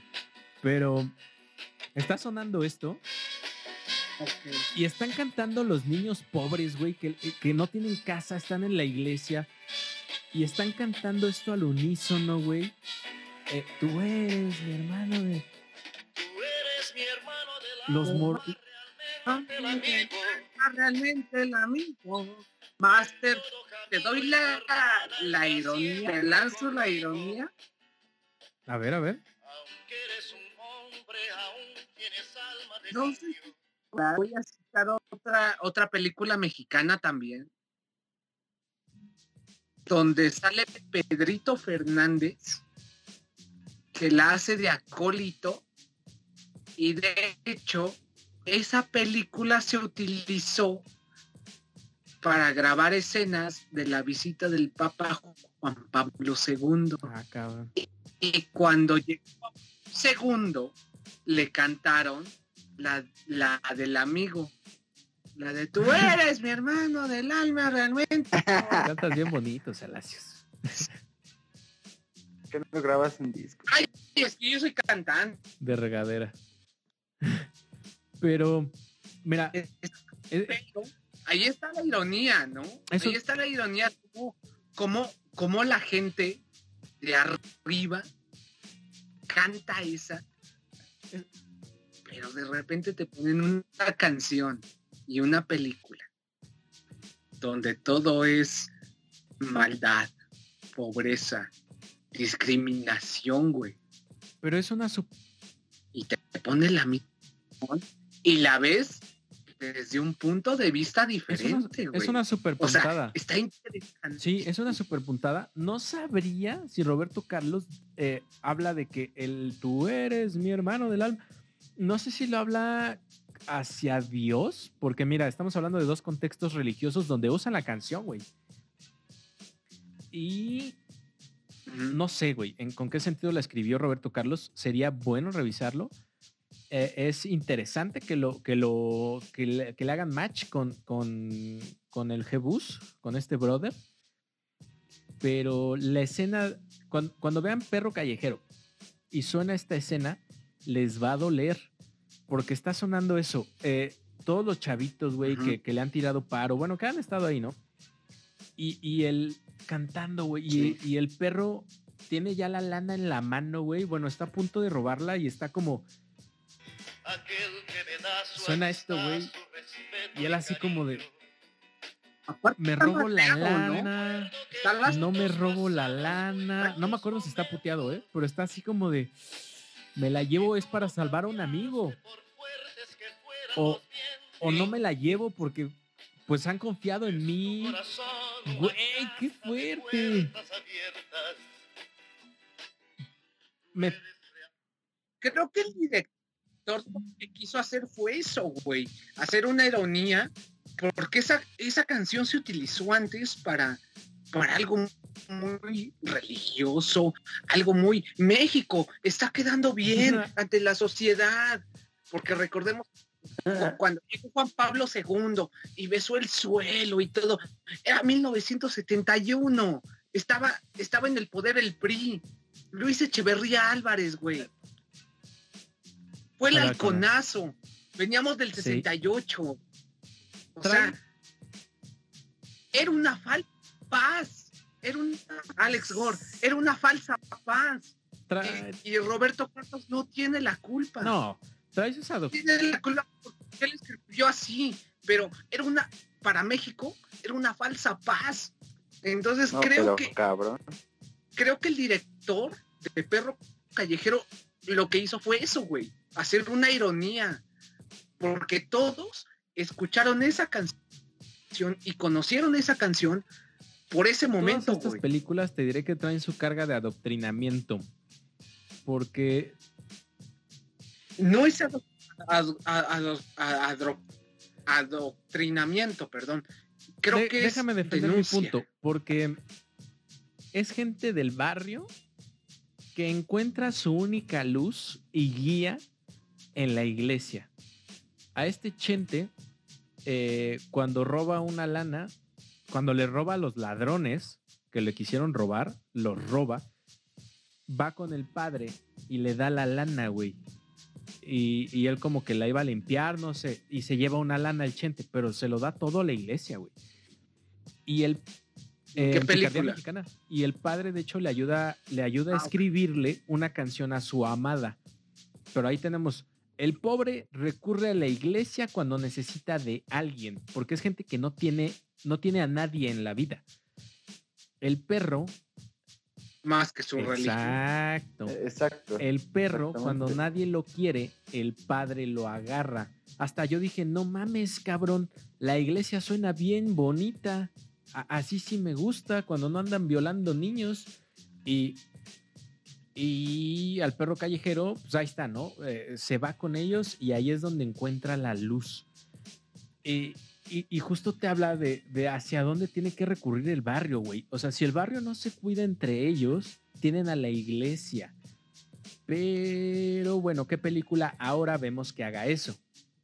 Por eso es que yo creo que, que te venden Oye, que el gran hermano, el hermano del alma, es, es Jesucristo, güey. Por eso duele robarle. E- e- Es, es- es- es fuerte esa escena, güey. ¿Qué pasó, Salas? No, no creo.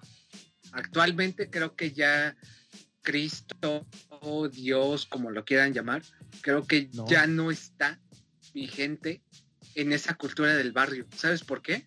De, Porque está la es lo que Santa, te iba a decir. Está la Santa Muerte, está San Judas, está la Santa Muerte, está San Judas, Está Satanás, Malverde. güey. Hay gente, está Malverde. Malverde. Está gente que se volvió satanista, pero, güey. eh, seguimos en la misma, güey. O sea, el barrio recurre al, a lo O místico. sea, al final. ah, exactamente. Perdieron eso iba fe, yo. creo que perdieron la Eh, fe. te- eh, eh, perdieron una fe y adquirieron otra. Exacto. Sí. Y por sí, eso sí, todo. sí, sí, sí, sí. Fue como, güey, ya. No, suéltala, Ah, Alex. No, o sea, que, que fue algo así como. Es que, por ejemplo, eh, la, la generación de, de los dones de las abuelitas, güey. Pues, que les. La religión como tal era Dios y ya no existe nadie más, ¿no? Pero conforme iban creciendo, conforme iba avanzando las nuevas ideas que iban llegando, que, que tu satán, ¿no? Entonces, al final, la gente se acomoda a conforme el mismo barrio se va metiendo. No va a faltar el güey que llegue en la secundaria, güey. No, es que yo, yo creo en la Santa Muerte. Y ahí vamos todos de pendejos. A ver, güey. Y de ahí vas, se va creando como que esa pequeña cambio de, de fe, ¿no? Entonces es, es, es como que adaptable más bien. Pues es como sus servicios de streaming, güey. Ahí van viendo quién les conviene más. Sí, güey, cabrón. Pues sí, es que así es. Como que, Sí, ¿qué a es que me ¿quién gusta me- más? ¿Quién me Ah, trae pues más beneficios? eso, ¿no? Que yo creo que va por ahí, güey. Pero también creo que por eso toda la banda que ya no crea anda toda confundida, güey. Ya no sabe ni a dónde acercarse, porque pues tampoco es que nos identifiquemos al 100% con, con las situaciones que vive, que vive Chente Fernández, por ejemplo, en esta película, o El Perro Callejero.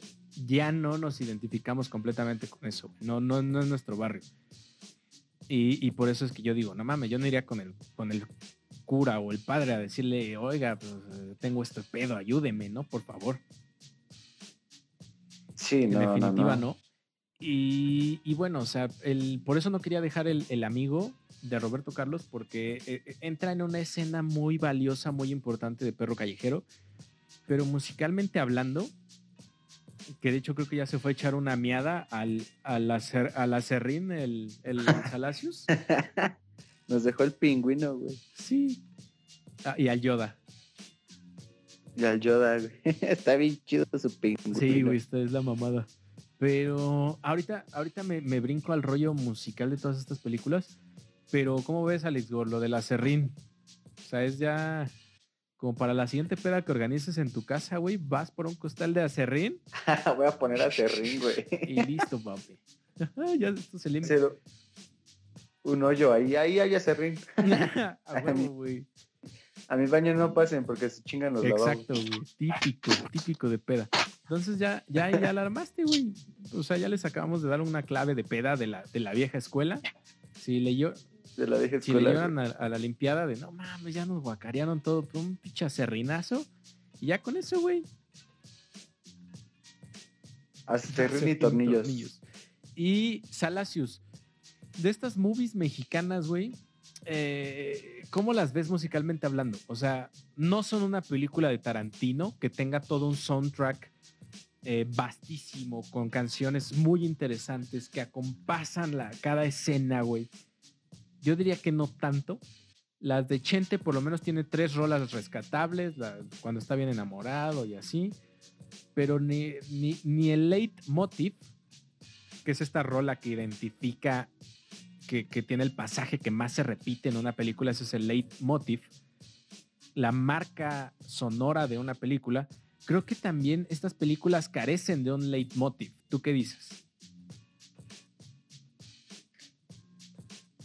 Bueno, antes de dar mi opinión, ¿cuál es el leitmotiv? Te digo que es este, esta característica musical que es el sello de la canción, de, de la película, como lo sería del padrino, güey, que el.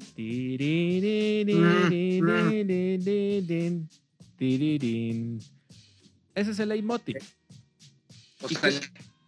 te- Ajá, y que juegan con ese, las del padrino juegan con ese y lo reversionan como siete veces con distintos instrumentos, distintas, eh, distintos compases, bueno, distintos tiempos, para reflejarte distintas emociones o situaciones de la película sin dejar de, deja- sin dejar de, de tener esta marca particular de la película.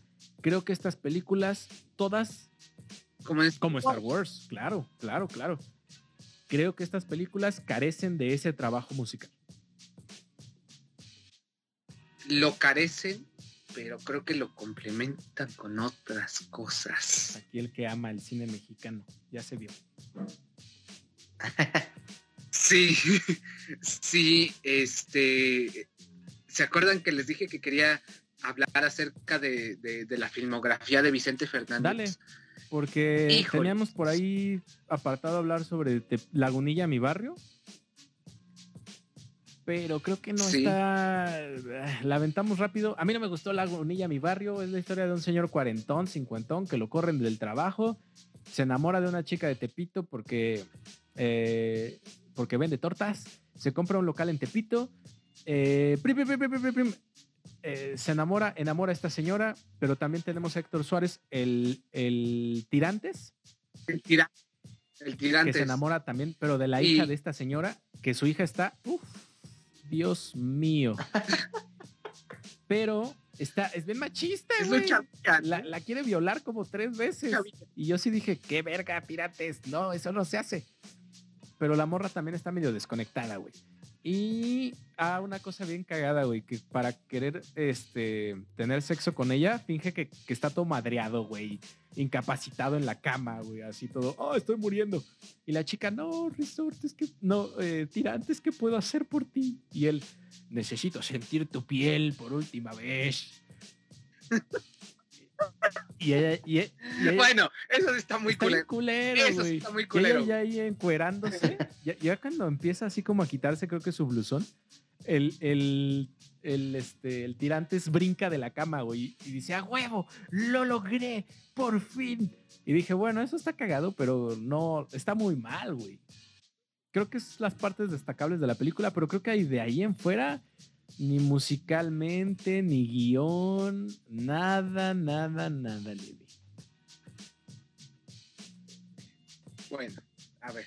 Antes de pasar con mis reseñas de las películas de Chente, Lagunilla, mi barrio, pues sí, este, mi máster la produjo Televisa en ese momento de, bueno, el que ya describiste, no voy a volver a describirlo porque es más que suficiente.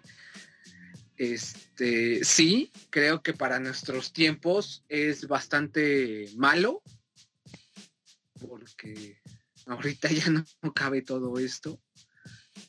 Bueno, ni ahorita ni antes, pero antes no lo veíamos, sinceramente. Este, eh, está chafa, esa parte está muy chafa. Omitiendo todo eso y a, a lo de las películas de Chente. Bueno, mejor borremos la bonilla mi barrio. ¿no? Sí, yo digo Este, que... A mí me gustó mucho, me gustó mucho la 1. A mí personalmente me gustó mucho la 1. La 2 y la 3 son un asco, son aburridísimas. A mí, Sí, a mí en lo personal se me hacen aburridísimas. La 1 me gusta, omitiendo estas partes del machismo y, de, y de todo lo, lo- lo- incorrecto. A mí me gusta por la parte del contexto, de, del albur y, de todo eso, ¿no? Olvidémonos de, de Lagunilla. Estas películas de Vicente Fernández, ustedes se acordarán que yo les dije que, que forman que forman una parte muy importante de mi infancia porque pues yo las vi desde que estaba chiquito. Y y bueno les confieso a, a la audiencia y a Alex Gore y a, y a mi master que estas películas cada que yo las cacho en, en donde sea en televisión abierta para ser exactos yo las veo porque me traen bonitos recuerdos porque este, como les dije, ¿no? Este, forman parte de mi estilo de vida, este, no había nada más, yo no tenía cable hace como 15 años, yo no tenía cable, yo acababa, acababa de ver el partido de mis Pumas y lo único que era el canal y las estrellas y, y era eso, ¿no? Este, las películas que también las películas de Cantinflas tienen mucho contexto que, Sí, que cabrón. y- Cantinflas es mi Este, favorito, y aunque mucha gente lo odie. Sí, de- Yo, también tengo buenos recuerdos, a ti como con Chente, a mí con Sí, Cantinflas. Cantinflas es la ley, güey. Aunque a mucha gente le estresa que Sí. no, no habla y no dice nada, a mí me gusta que habla, no dice nada, pero ese, ese mareo que te hace, güey, es bien divertido para mí, güey. Sí, sí, a mí también me gusta mucho. Prefiero eso, prefiero eso que la gente diga, no, es que este güey es un hijo de su puta madre, habló mierdas, o sea, creo que el tipo nunca se metió en, en- en- afortunadamente nunca se, se, se, se metió en polémicas de, de nuestros tiempos, pero lo que yo le valoro mucho a Cantinflas, haciendo un, un paréntesis, porque quiero terminar mi comentario de Chente, haciendo un paréntesis de, de Cantinflas, el tipo interpretó los oficios más humildes de la población mexicana en su tiempo y los interpretó muy bien y los in- in- interpretó con humildad. Hizo al doctor, hizo al albañil, hizo al carpintero y eso Dime, dime conservador si quieres en mi comentario, pero creo que eso para el pueblo mexicano es importante, güey. Claro, re- reivindica, güey, le da... Más bien se identificó, el pueblo se identificó con él. Y Cantinflas no fue malo. Bueno, lo único malo que tuvo fue cuando fue presidente del Club América. Eso sí es una mierda. Pero, Pero, güey, pero de ahí bailó el bolero de Raquel. Ah, sí, güey, esa película es muy... El Bolero de Raquel es un peliculón que dura casi las dos horas. Está es muy. A mí me encanta. Está la crestomatía. Ahorita está la crestomatía. Hola, sí, por favor. Güey, e- el tipo, el tipo ganó un Oscar por la vuelta al mundo en 80 días. El tipo fue a Hollywood. No, era un rockstar, güey. Era un super rockstar. Sí, cabrón. Y, y tienes razón, güey. ¿Cuántas películas ahora hacen de albañiles? Ese comentario está muy atinado y no me había dado cuenta, güey. ¿Cuántas películas actualmente hacen de albañiles? Sí, sí, o sea, Ya no son un mercado, al parecer.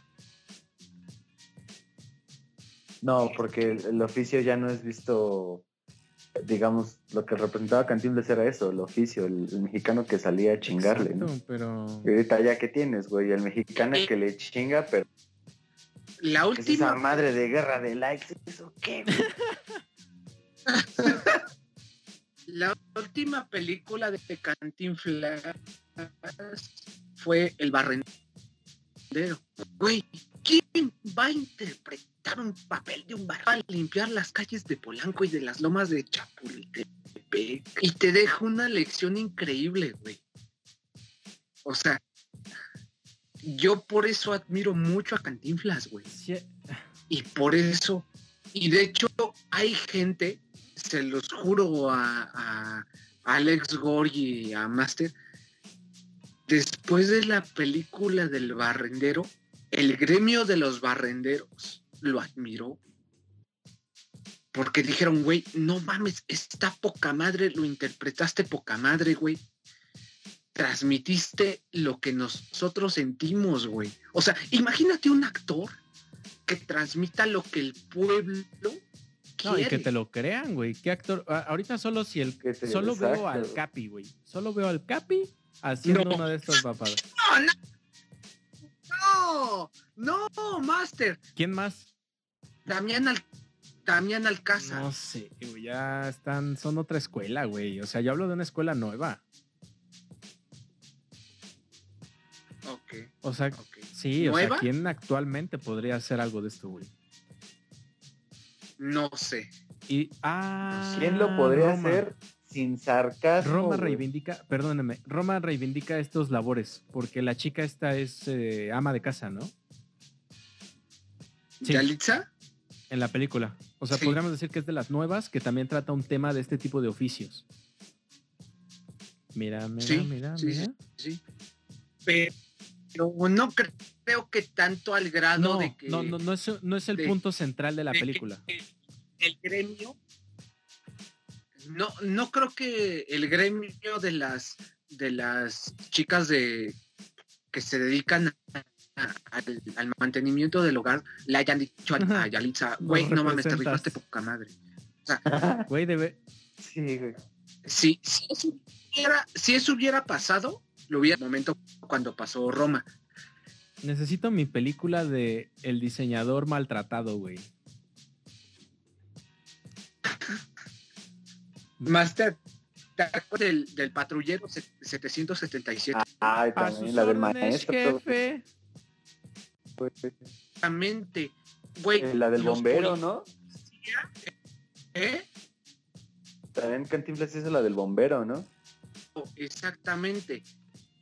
Pero la del pat- patrullero 777, cuando salió, los, policías le dijeron, güey, no mames, gracias, güey. O sea, ¿quién? ¿Quién te va a decir eso? Ah, que de hecho es lo que te quería platicar. En Perro Callejero, el ejército. eh, bueno, no se explica bien, pero la policía mueve la marihuana en el barrio. Y el güey que quiere atrapar al perro callejero y a sus amigos, los quiere atrapar para que los suban de puesto, sea capitán y pueda mover aún drogas más pesadas en el barrio. Y Ah, yo cabrón. pensé que, o sea, venía de, eh, son ochenteras, güey. Pero justo esta es medio independiente, esta película. Y, y- y me pareció muy atinado y no pensé que ese mensaje lo dieran en esa época, güey. Y tan claro, neta, no, no, te, no te lo dan a, a- a pensar, no te lo dan así como a tu imaginación. No. El policía dice, yo quiero agarrar al perro callejero porque si agarramos a estos güeyes porque le robaron creo que a un diputado, a mí me van a ascender y vamos a mover drogas más pesadas y ustedes se van a hacer ricos. Entonces, Es que, es que, recordemos que en aquel entonces estaba pues todavía la guerra sucia. La guerra sucia que, que fue entre la Dirección Federal de, de Seguridad, comandada por el negro Durazo, uf, el famoso negro Durazo, que andaba persiguiendo, entre comillas, guerrilleros, que, que eran todos estos hijos del 68, del 71, la guerrilla 23 de septiembre, todos esos este, justicieros que pues murieron a, a- a costa de este puto régimen de la mierda, güey. hay resentimiento, güey. Son Este- películas de resentimiento. Resentimiento contra las instituciones. Sí, sí. Policíaca, gobierno, la sociedad. E insisto, ahí solo, solo la religión salva.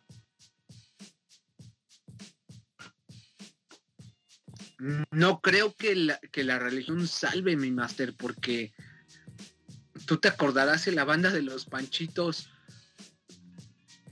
cómo se suicida el Güey, pero niño. ya lo- no, o sea, güey, pero en Ah, Perro sí. Callejero, güey, cuando le van a soltar un plomazo, es el padre el que el que quita al perro, güey, y le sueltan el balazo a él. Creo que en una mano, pero pero es el héroe de la película, cabrón. Sí, sí, sí, definitivamente, pero perro callejero no acaba No lo ahí. meten a Lecumberri, cosa que me pareció bien bonito, güey. Ah, ¿lo el archivo de la nación, efectivamente, aquí en San Lázaro. Todavía, Ah, Eso Yo sí, no. creo Eso, que es súper poético, ¿no? Porque estuvo, estuvo preso Siqueiros, estuvo preso Oscar Chávez, estuvo preso eh, José Revueltas, o sea, toda la banda revoluciona- revolucionaria de antes cayó a. Lecumberri. Sí. le cayó Eh, ahí, ¿no? Y de hecho, para, para contarles rápido una anécdota para, para los que sepan ahí de, de, de conocimientos express, este se dice por ahí que, que la celda 16 estaban los, los presos homosexuales y, y ahí... Ah, de hecho, eh, bueno, sí, termina, termina. No, no, dale, al- dale, Es Alex. que, de hecho, si no tienes. mal recuerdo, eh, eh, Lecumberri estaba seccionado por, por letras, ¿no? Exactamente. ah, la Y de hecho, los, sí. el término joto sale de que la- las personas, eh, los gays que estaban reclusos, estaban en el pasillo joto. Por eso se les dicen jotos. Jotos. Exactamente. Exactamente. Exactamente. Jotos estaban porque estabas en la, Le caes a la J, ya, Joto, güey, ya, gay. Aunque no fuera, vale madre. Ahí estaban todos. Exactamente, mi Alex. Qué bueno que eh, la- lanzaste el dato. Qué sí, bueno. buenísimo. Y también para que no olviden, ya hablamos de esto en otro podcast, eh, William Burroughs estuvo en Lecumberri también. Ah, sí, sí, también. Este güey de... Sí, sí, sí. Es que de Chalecumberri sí, sí fue la, la caída de la casa de mucha gente eh, Güey, sí. güey. Güey, Fue la guerra artista, fría. cabrón, puro, puro pinche pues, sí. leyenda Sí, de las güey, más sí. leyendas. Juan Gabriel también cayó ahí, decía, ¿no? Juan Gabriel cayó, sí. Juan Gabriel estuvo un año y medio en Lecumberri y él escribió canciones ahí y de hecho hay un hay dos películas hay dos películas que, que retratan eso hablando de, de, de todo este tema está increíble porque él regresó para filmar esa, esa película. Él estuvo preso para la gente que, que no sepa, él cuando llega a Ciudad de México, él llega sin nada, él llega pobre, él llega sin un lugar donde quedarse, llega al Teatro Blanquita. Y, y ahí se topa con, con la Prieta Linda. La Prieta Linda era eh, una cantante de música mexicana, de mariachi ella le programa algunas fechas en la en, en esta plaza del Teatro Blanquita, pero pues en ese lapso él pues busca dónde quedarse, ¿no? Porque él no tenía casa en la Ciudad de México. Entonces llega una vieja, una hija de su pinche madre, que dice, pues te quedas aquí y la chingada, órale va, poca madre. Hacen una fiesta esa misma noche hay drogas, hay alcohol, hay un desmadre de la puta madre. Degenere chico. Eso. Este, Juan Gabriel él se cansa, se queda dormido, este, no estaba borracho. E- Esto es lo que nos Ah, dice la sí, historia, ¿no?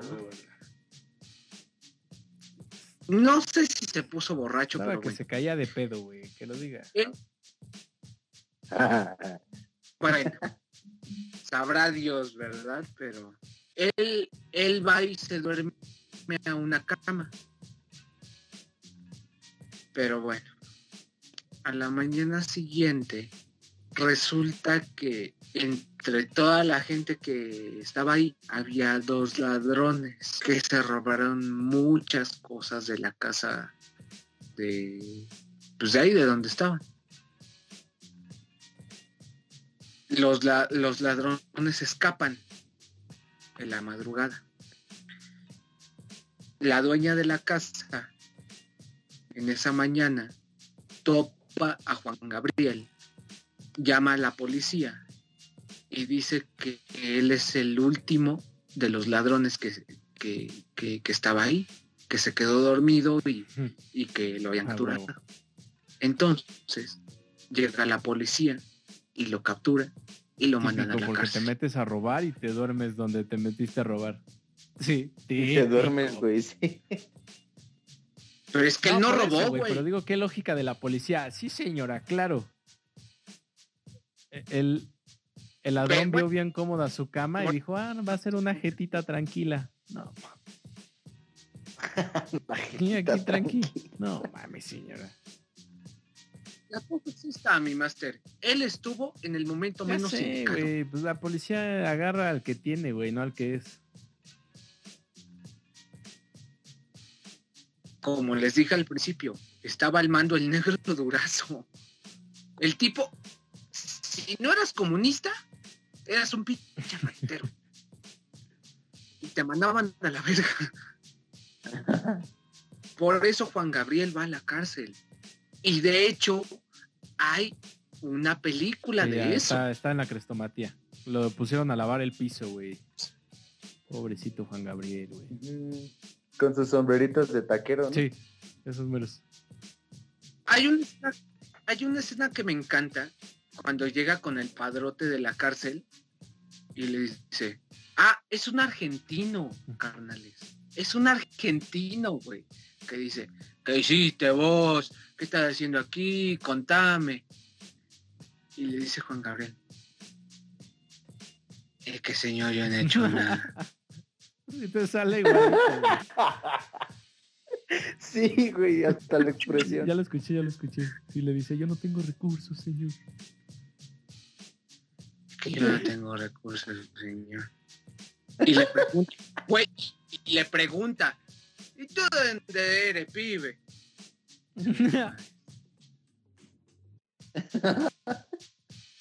Güey, lo maltratan Sí, tan aquí se ve. culero, güey. Que neta, cuando ves la película, güey, te da tristeza. Y de hecho, como es la vida real, la historia nos dice que en ese momento, por eso Juan Gabriel agarró las drogas, Pretextos. porque estuvo en la cárcel un año y medio. Y agarró Pero, otras cosas. Pero, pero, pero, Mm, su compañero de celda hizo una amistad muy chida con él y lo ayudó. Comportamiento, después comprobaron que él no había hecho nada, güey, y salió. Y eso se ve en la película. Según yo, ahí, ahí tengo, corrígeme si no estoy bien, pero según yo sale de la cárcel porque la esposa de- del, del director lo escucha cantar, ¿no? Ah, Creo que le, sí, que, que le dice, que le dice, no, güey, dale chance, no mames. Y ya lo saca, ¿no? Porque la, la señora le pide a su Sí. esposo que, pues que no, que ese güey no debería de no, estar se, ahí, ¿no? se le dibujaron los signos de dinero en los ojitos, cabrón. ¡Cachín! Pa- es cierto. patrocinamos a este güey y nos saca Sí. de andar dirigiendo cárceles. Sí, no mames. Es súper cierto, pero de hecho aquí se conecta con la otra parte de la película. Es cierto lo que hace Alex Gore. Se conecta est- e- esta parte de la película porque él se drogó, él, él se, se tiró mucho a la mierda de la cárcel. Y cuando, cuando regresa, güey, retoma su carrera y años después, en el año 1992, resulta que ya está cantando en Bellas Artes, güey.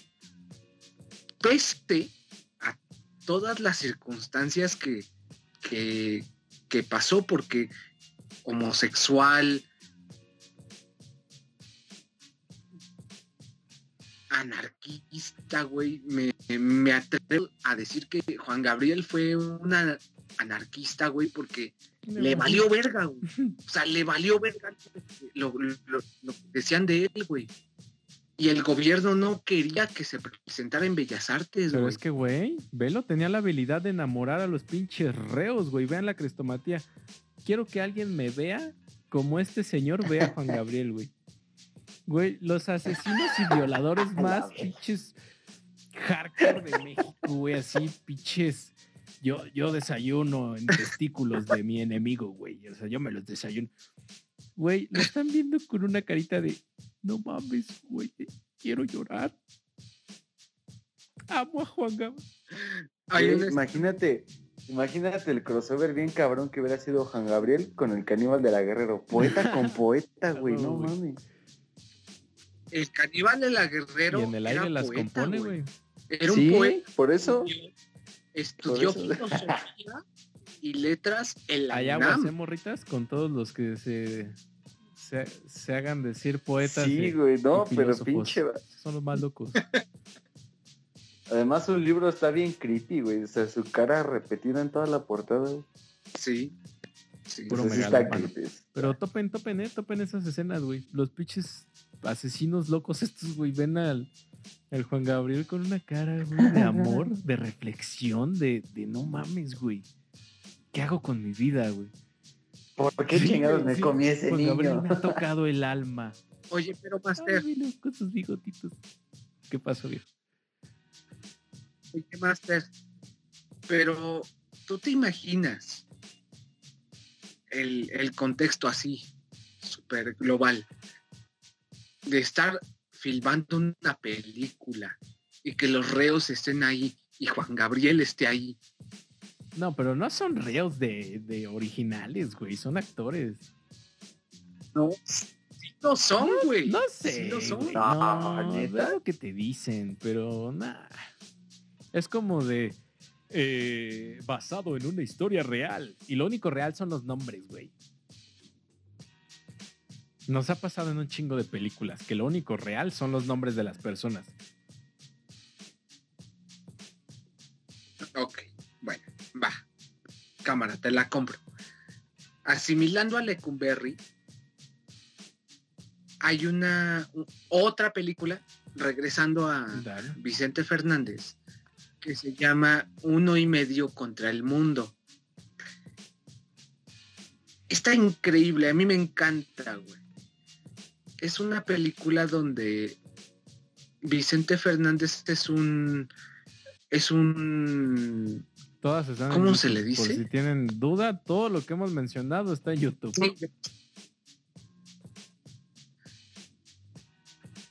Es un provinciano, por así decirlo, que viene a buscar suerte a Ciudad de México y se infiltra en un camión de mudanzas porque no tenía dinero.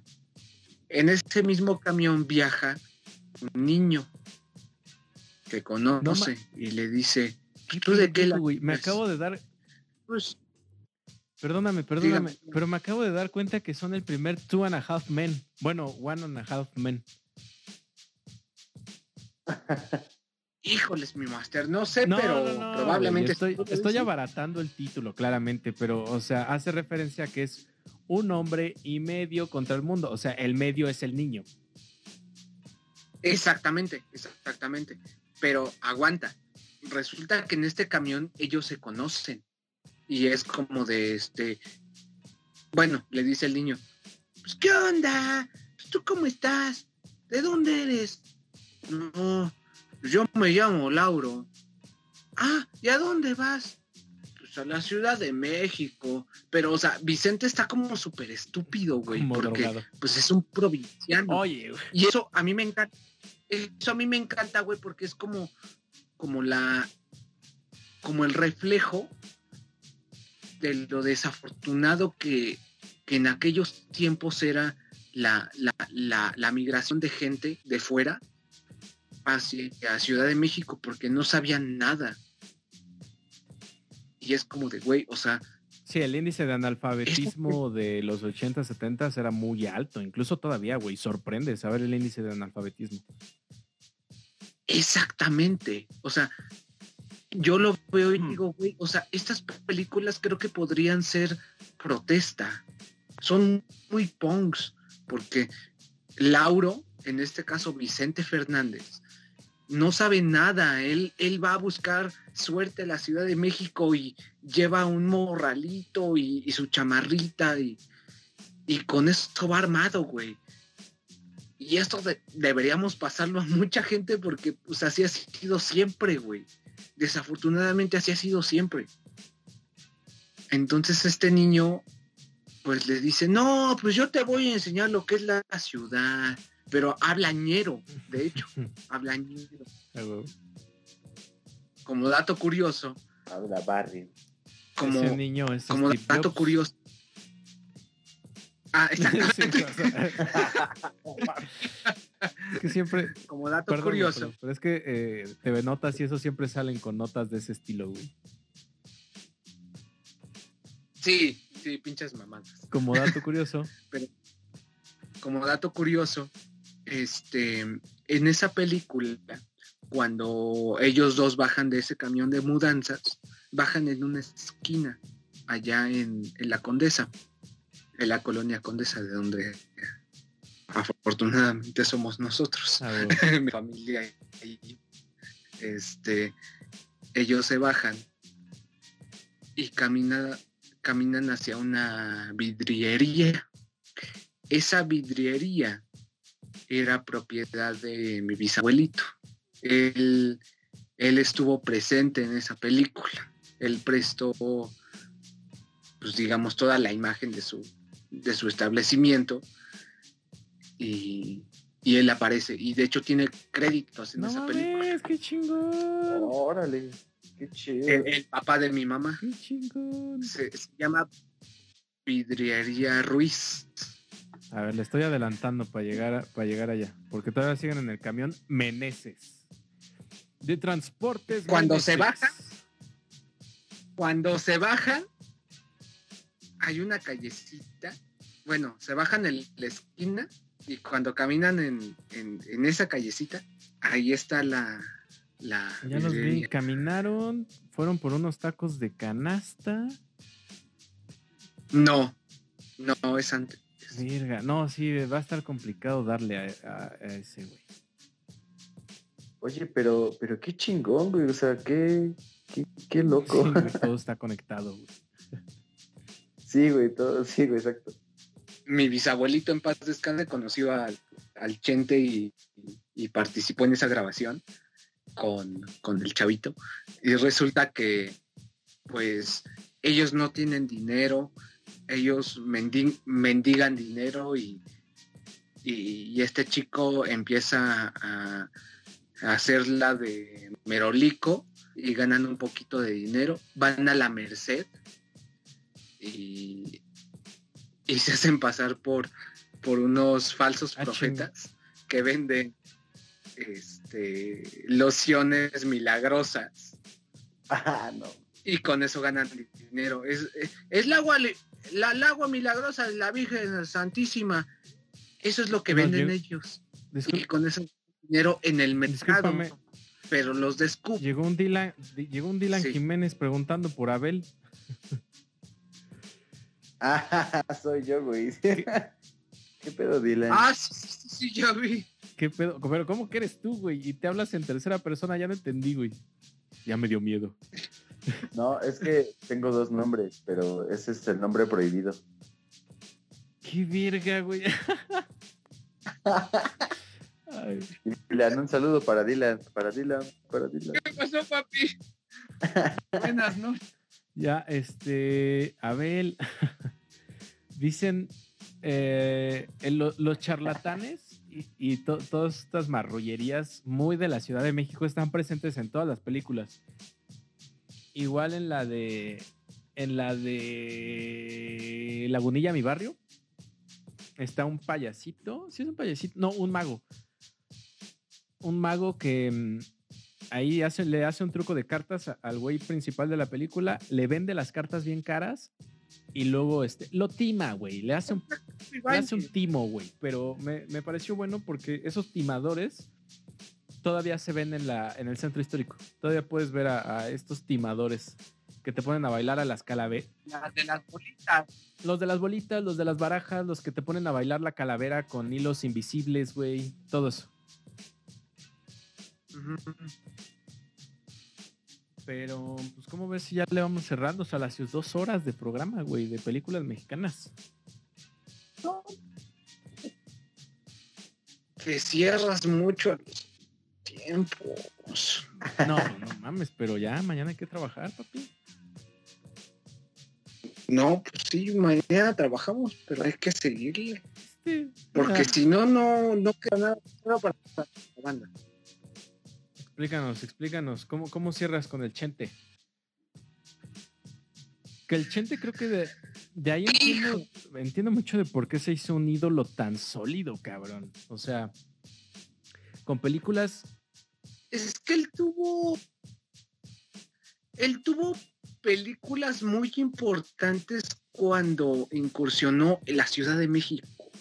A mí no me gustan esas películas cuando.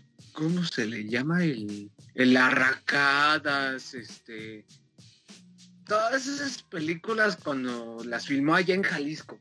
O sea, creo que cuando fue ñero en la Ciudad de México, con tacos al carbón, con Tu Camino y el Mío, Uno y Medio contra el Mundo. Esas películas calaron mucho más aquí, güey. Picardía también carísimo, porque Porque te nos vas, te nos vas. Se nos congeló. Sí, se congela, se emperra. Ah, acá estoy. ¿Sí me escuchan? Sí, ya, ya volviste. Sí. Ok. Lo que pasa con estas películas es que, güey, o sea, creo que es más un aspecto personal y, que tienen mucho que ver con mi padre y que, que vivíamos de la condesa y las veíamos y todo eso. O sea, creo que le guardo mucho, mucho cariño por eso, ¿no? Porque, porque estaba con mi papá, las veíamos juntos y, y todo eso y que, que si es de México, pues la condesa no era como ustedes la conocen, ¿eh? O sea, No, o sea, nosotros éramos ñeros, güey, o sea, íbamos poca madre al, al Parque México, güey, y, y no teníamos que traer Yeezys, ni, ni traer Jordan, ni, ni ropa de marca, o sea, la condesa era una cosa bien hermosa, güey. O- ojalá lo pudieran ver, pero tendrían que regresar en el tiempo y leerme la mente, pero eso nunca lo van a poder hacer. sí. Para eso están las películas, para eso están pero- las películas del Chente. Por eso están las películas de Chente, pero le guardo mucho, mucho amor a esas películas porque yo le comentaba a, a- a Ana Rivero hace poquito que más que más que contexto, creo que es como, güey, te recomiendo esta, esta película. ¿Por qué? Ah, porque quiero que veas cómo era México en los setentas, en los ochentas. O sea, quiero que veas cómo se hablaba, cómo se vestía. Entonces, estas películas para mí son un arqueológico e histórico para que la gente que no conoce vea cómo éramos, cómo era mi papá, cómo era mi mamá, tu mamá, tu papá, tu abuelita. O sea, para mí creo que es un, más que más que un escaparate, es un rescate arqueológico para que vean cómo, cómo se vivía, qué música se escuchaba. Porque si ustedes vieron Roma, de Cuarón, por ejemplo, escucharon muchas canciones antiguas de Juan Gabriel, de, de, de Angélica María, de Lupita D'Alessio. O sea, todo eso que vieron ustedes en Roma, lo pueden seguir viendo en películas como las de Chente, pero véalas. Sí. Creo que, que con eso, con eso me quedo. O sea, la conclusión de este episodio es como, güey, véalas, véalas. O sea, no, no son sexicomedias, no son cosas nacas. El albur es arte, la picardía también tiene, tiene su, su encanto. O sea, véalas, contextualicen. Vean cómo era nuestro México que, que se olvidó, que nada más nuestros papás recuerdan, porque nuestra generación creo que no, no va a recordar ese México que se nos fue, que de hecho es como lo catalogan nuestros papás y nuestros abuelos, el México que se nos fue. Por eso les recomiendo esas, esas películas. Con eso, con eso Verga, concluyo. No, super conclusión. ¿Qué más puedo agregar ahí? Que nos vemos en Sí, 15 cabrón. Gracias Alex Gore por sumarte por acá. Gracias a toda la banda que haya aguantado las dos, que haya aguantado las dos horas. Tres, güey. Dice aquí. ¿Qué pedo, YouTube? No, fueron dos horas. Sí, Cuatro, ya güey. mediodía de hablar de películas mexicanas. Pero está, estuvo chingón. Am, pues nos vemos en 15 días. A ver si. No. ¿Estaremos reventando cohetes o no? ¿Quién sabe? Nos vemos en 15 días. No, no, no, no, no, no, no, no, no, no, no, no.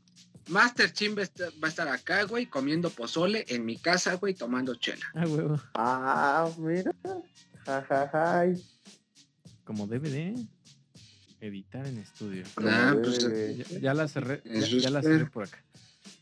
Este, ah, ya estamos fuera del aire, ya pueden ser, ya pueden ser misóginos, Ya pueden ser, este, ay, ¿cómo se llama ahorita? Ay, verga, güey, ya estoy bien desconectado. Misógino y... ¿Machistas? ¿Cómo? ¿Marxistas? Machistas. No, este, ¿cómo se llama esta mamada de... Ay, los que, dis- Compañeros. Déjame, cabello como la Trevi, güey. los que discriminan por el color de piel, ¿cómo se llaman estos? güey?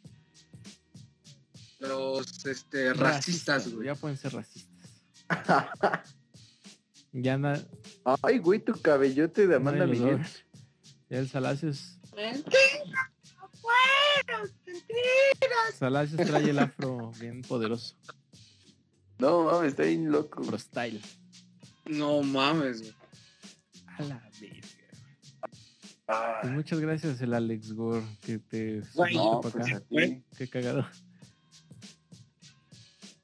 Eh, Cuando quieran, cuando quieran. Mira, aprendiste algo, güey, por lo menos hoy. Sí, güey, eso de, del del acerrín y del pulque estuvo chido, güey. Y también eso de, de las películas de Chente, digo, no las vi completas, pero sí las recuerdo. O sea, sería chido volverlas a, a ver ahora ya que tengo un contexto más claro. Todo. las Ambers. Está chido, güey. La de los albañil, no, la de la. Picardía Mexicana está muy padre por esa canción. Está muy graciosa, güey. Está increíble. Las voy a ver, neta que sí las voy a ver, pues sí, me- dieron ganas. Están chidas, güey. Y este, están en YouTube, que es lo mejor.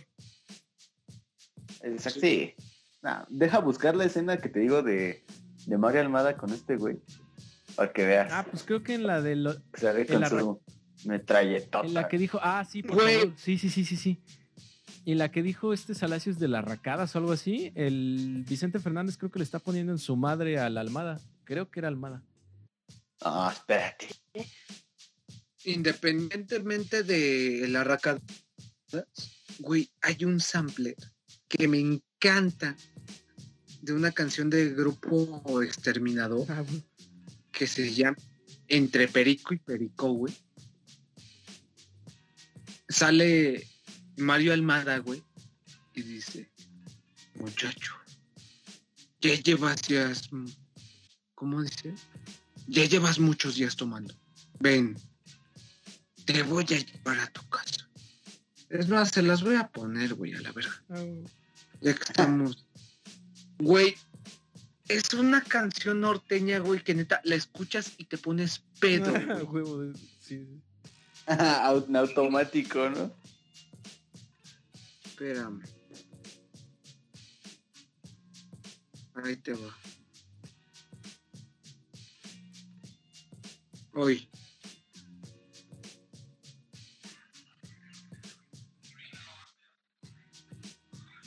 Chacho, ya llevas muchos días tomando. Ya párale. Vamos. Te voy a llevar a tu Es. Mario Almada, güey. Ah, ya sé cuál es. No mames, está de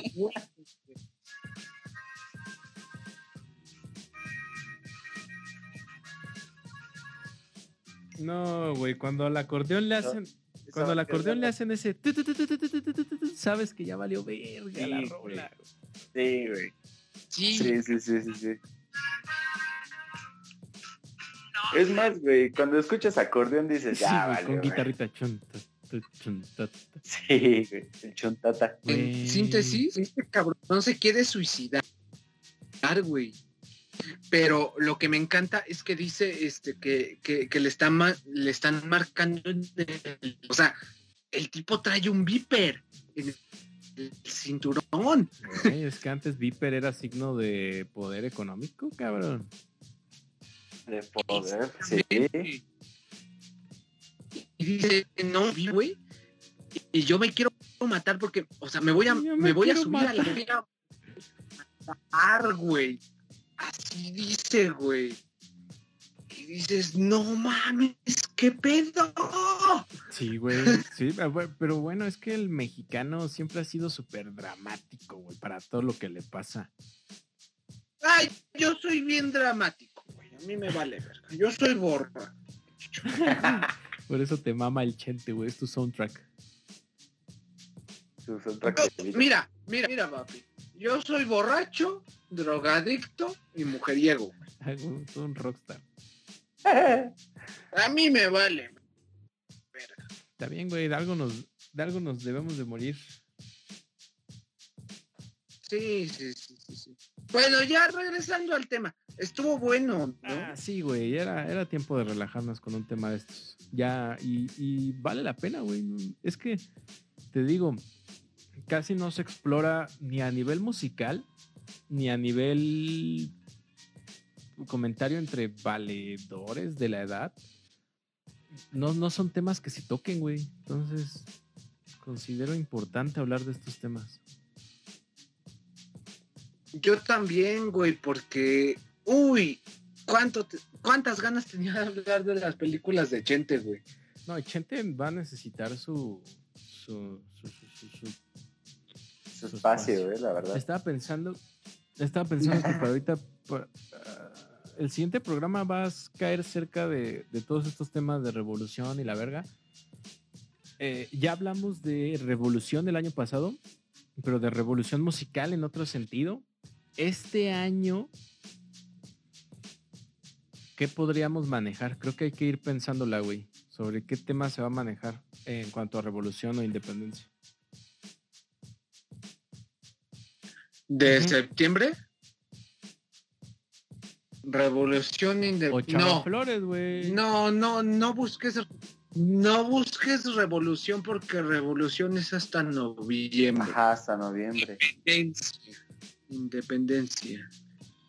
Yo creo que eh, si entra Chava Ah, Flores. bueno, por, por el tema patrio, pues estaría chido meter a Chava Flores, no sé qué les parezca. Me gustaría meter a Oscar este, Chávez, El regional mexicano. pero ¿Por qué? depende La- de que saquemos la teoría de por qué chingados Luis Miguel siempre suena.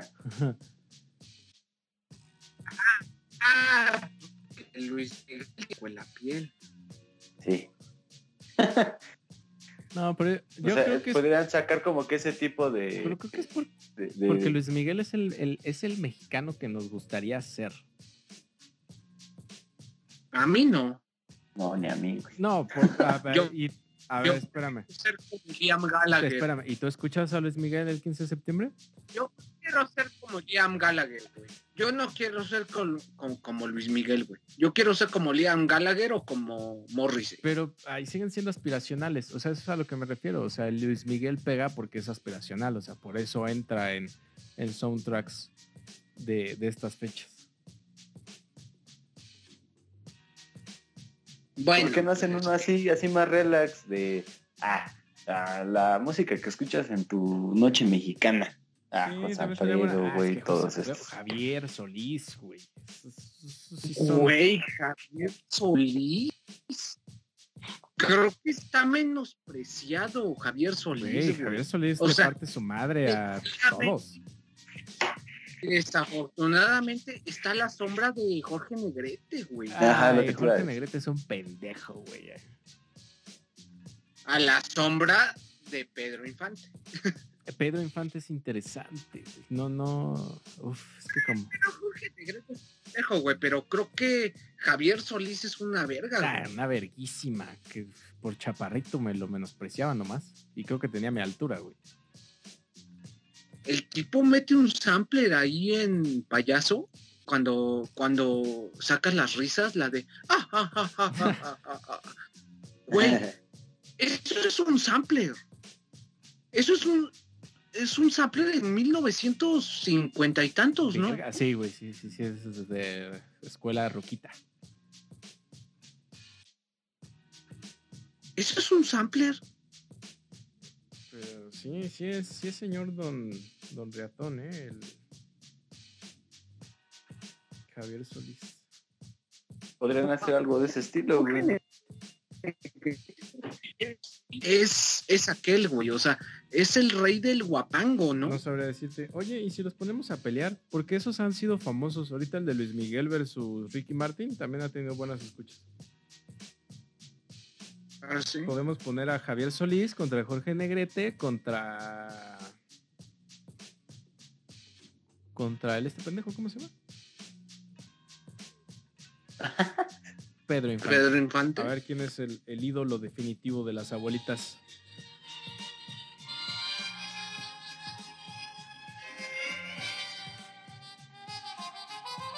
¿Él? Sí, estoy buscando payaso, espérame.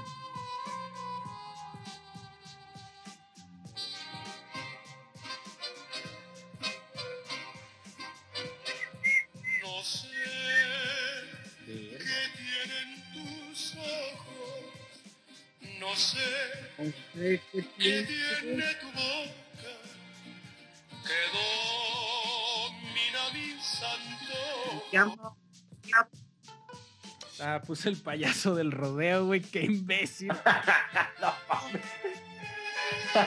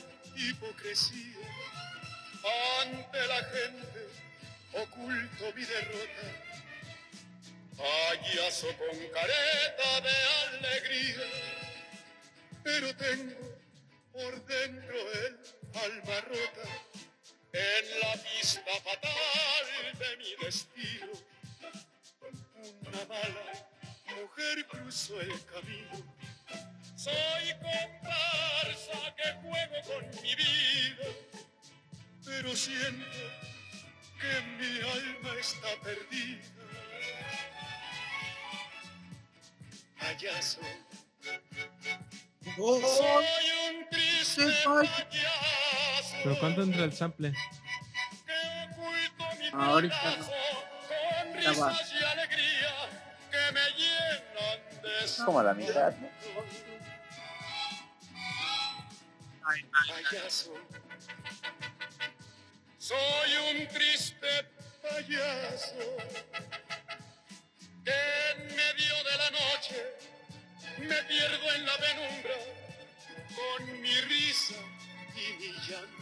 ahí va.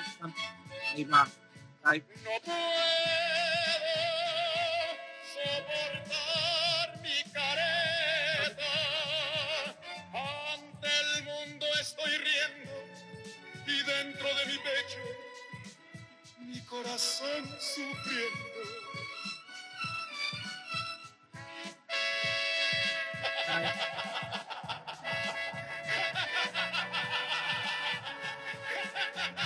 Mames, cabrón, se escucha bien diabólico esa mierda. sí se escucha bien chido, ¿no? güey. Tanta verga, güey. Eso es un Habría Sampler, que ver, ¿no? pero... se Sí, güey, escucha se maquiavélico. ya de esas ¿no? risas que... Ya cuando estás pero súper pedo, güey, que ya son risas imaginarias, cabrón. Mm. Cuando andas bien paranoico. ¿no? Sí, Sí, más bien, güey, cuando te despega bien cabrón. No, sí, ya eso ya es estar en otro nivel. Pero sí, no, mi favorito es eh, por mucho Javier Solís, güey. Sí, güey, no mames, ese cabrón. Creo que es la voz más poderosa, güey. Encima Sí, de Pedro sí, Infante, sí, güey. coincido. Encima de Infante. Encima de Infante es la voz más poderosa de su época. Coincido, no, no sé por qué como figura no, no, no pegó más, porque bueno, Infante era muy carismático, güey. ¿Cómo le ganas a eso? Pinche Ah, pues. sí, fucking Elvis pero, pues, Presley bueno. era el. Era el infante, güey. Sí, sí, se ve muy figura Elvis Presley.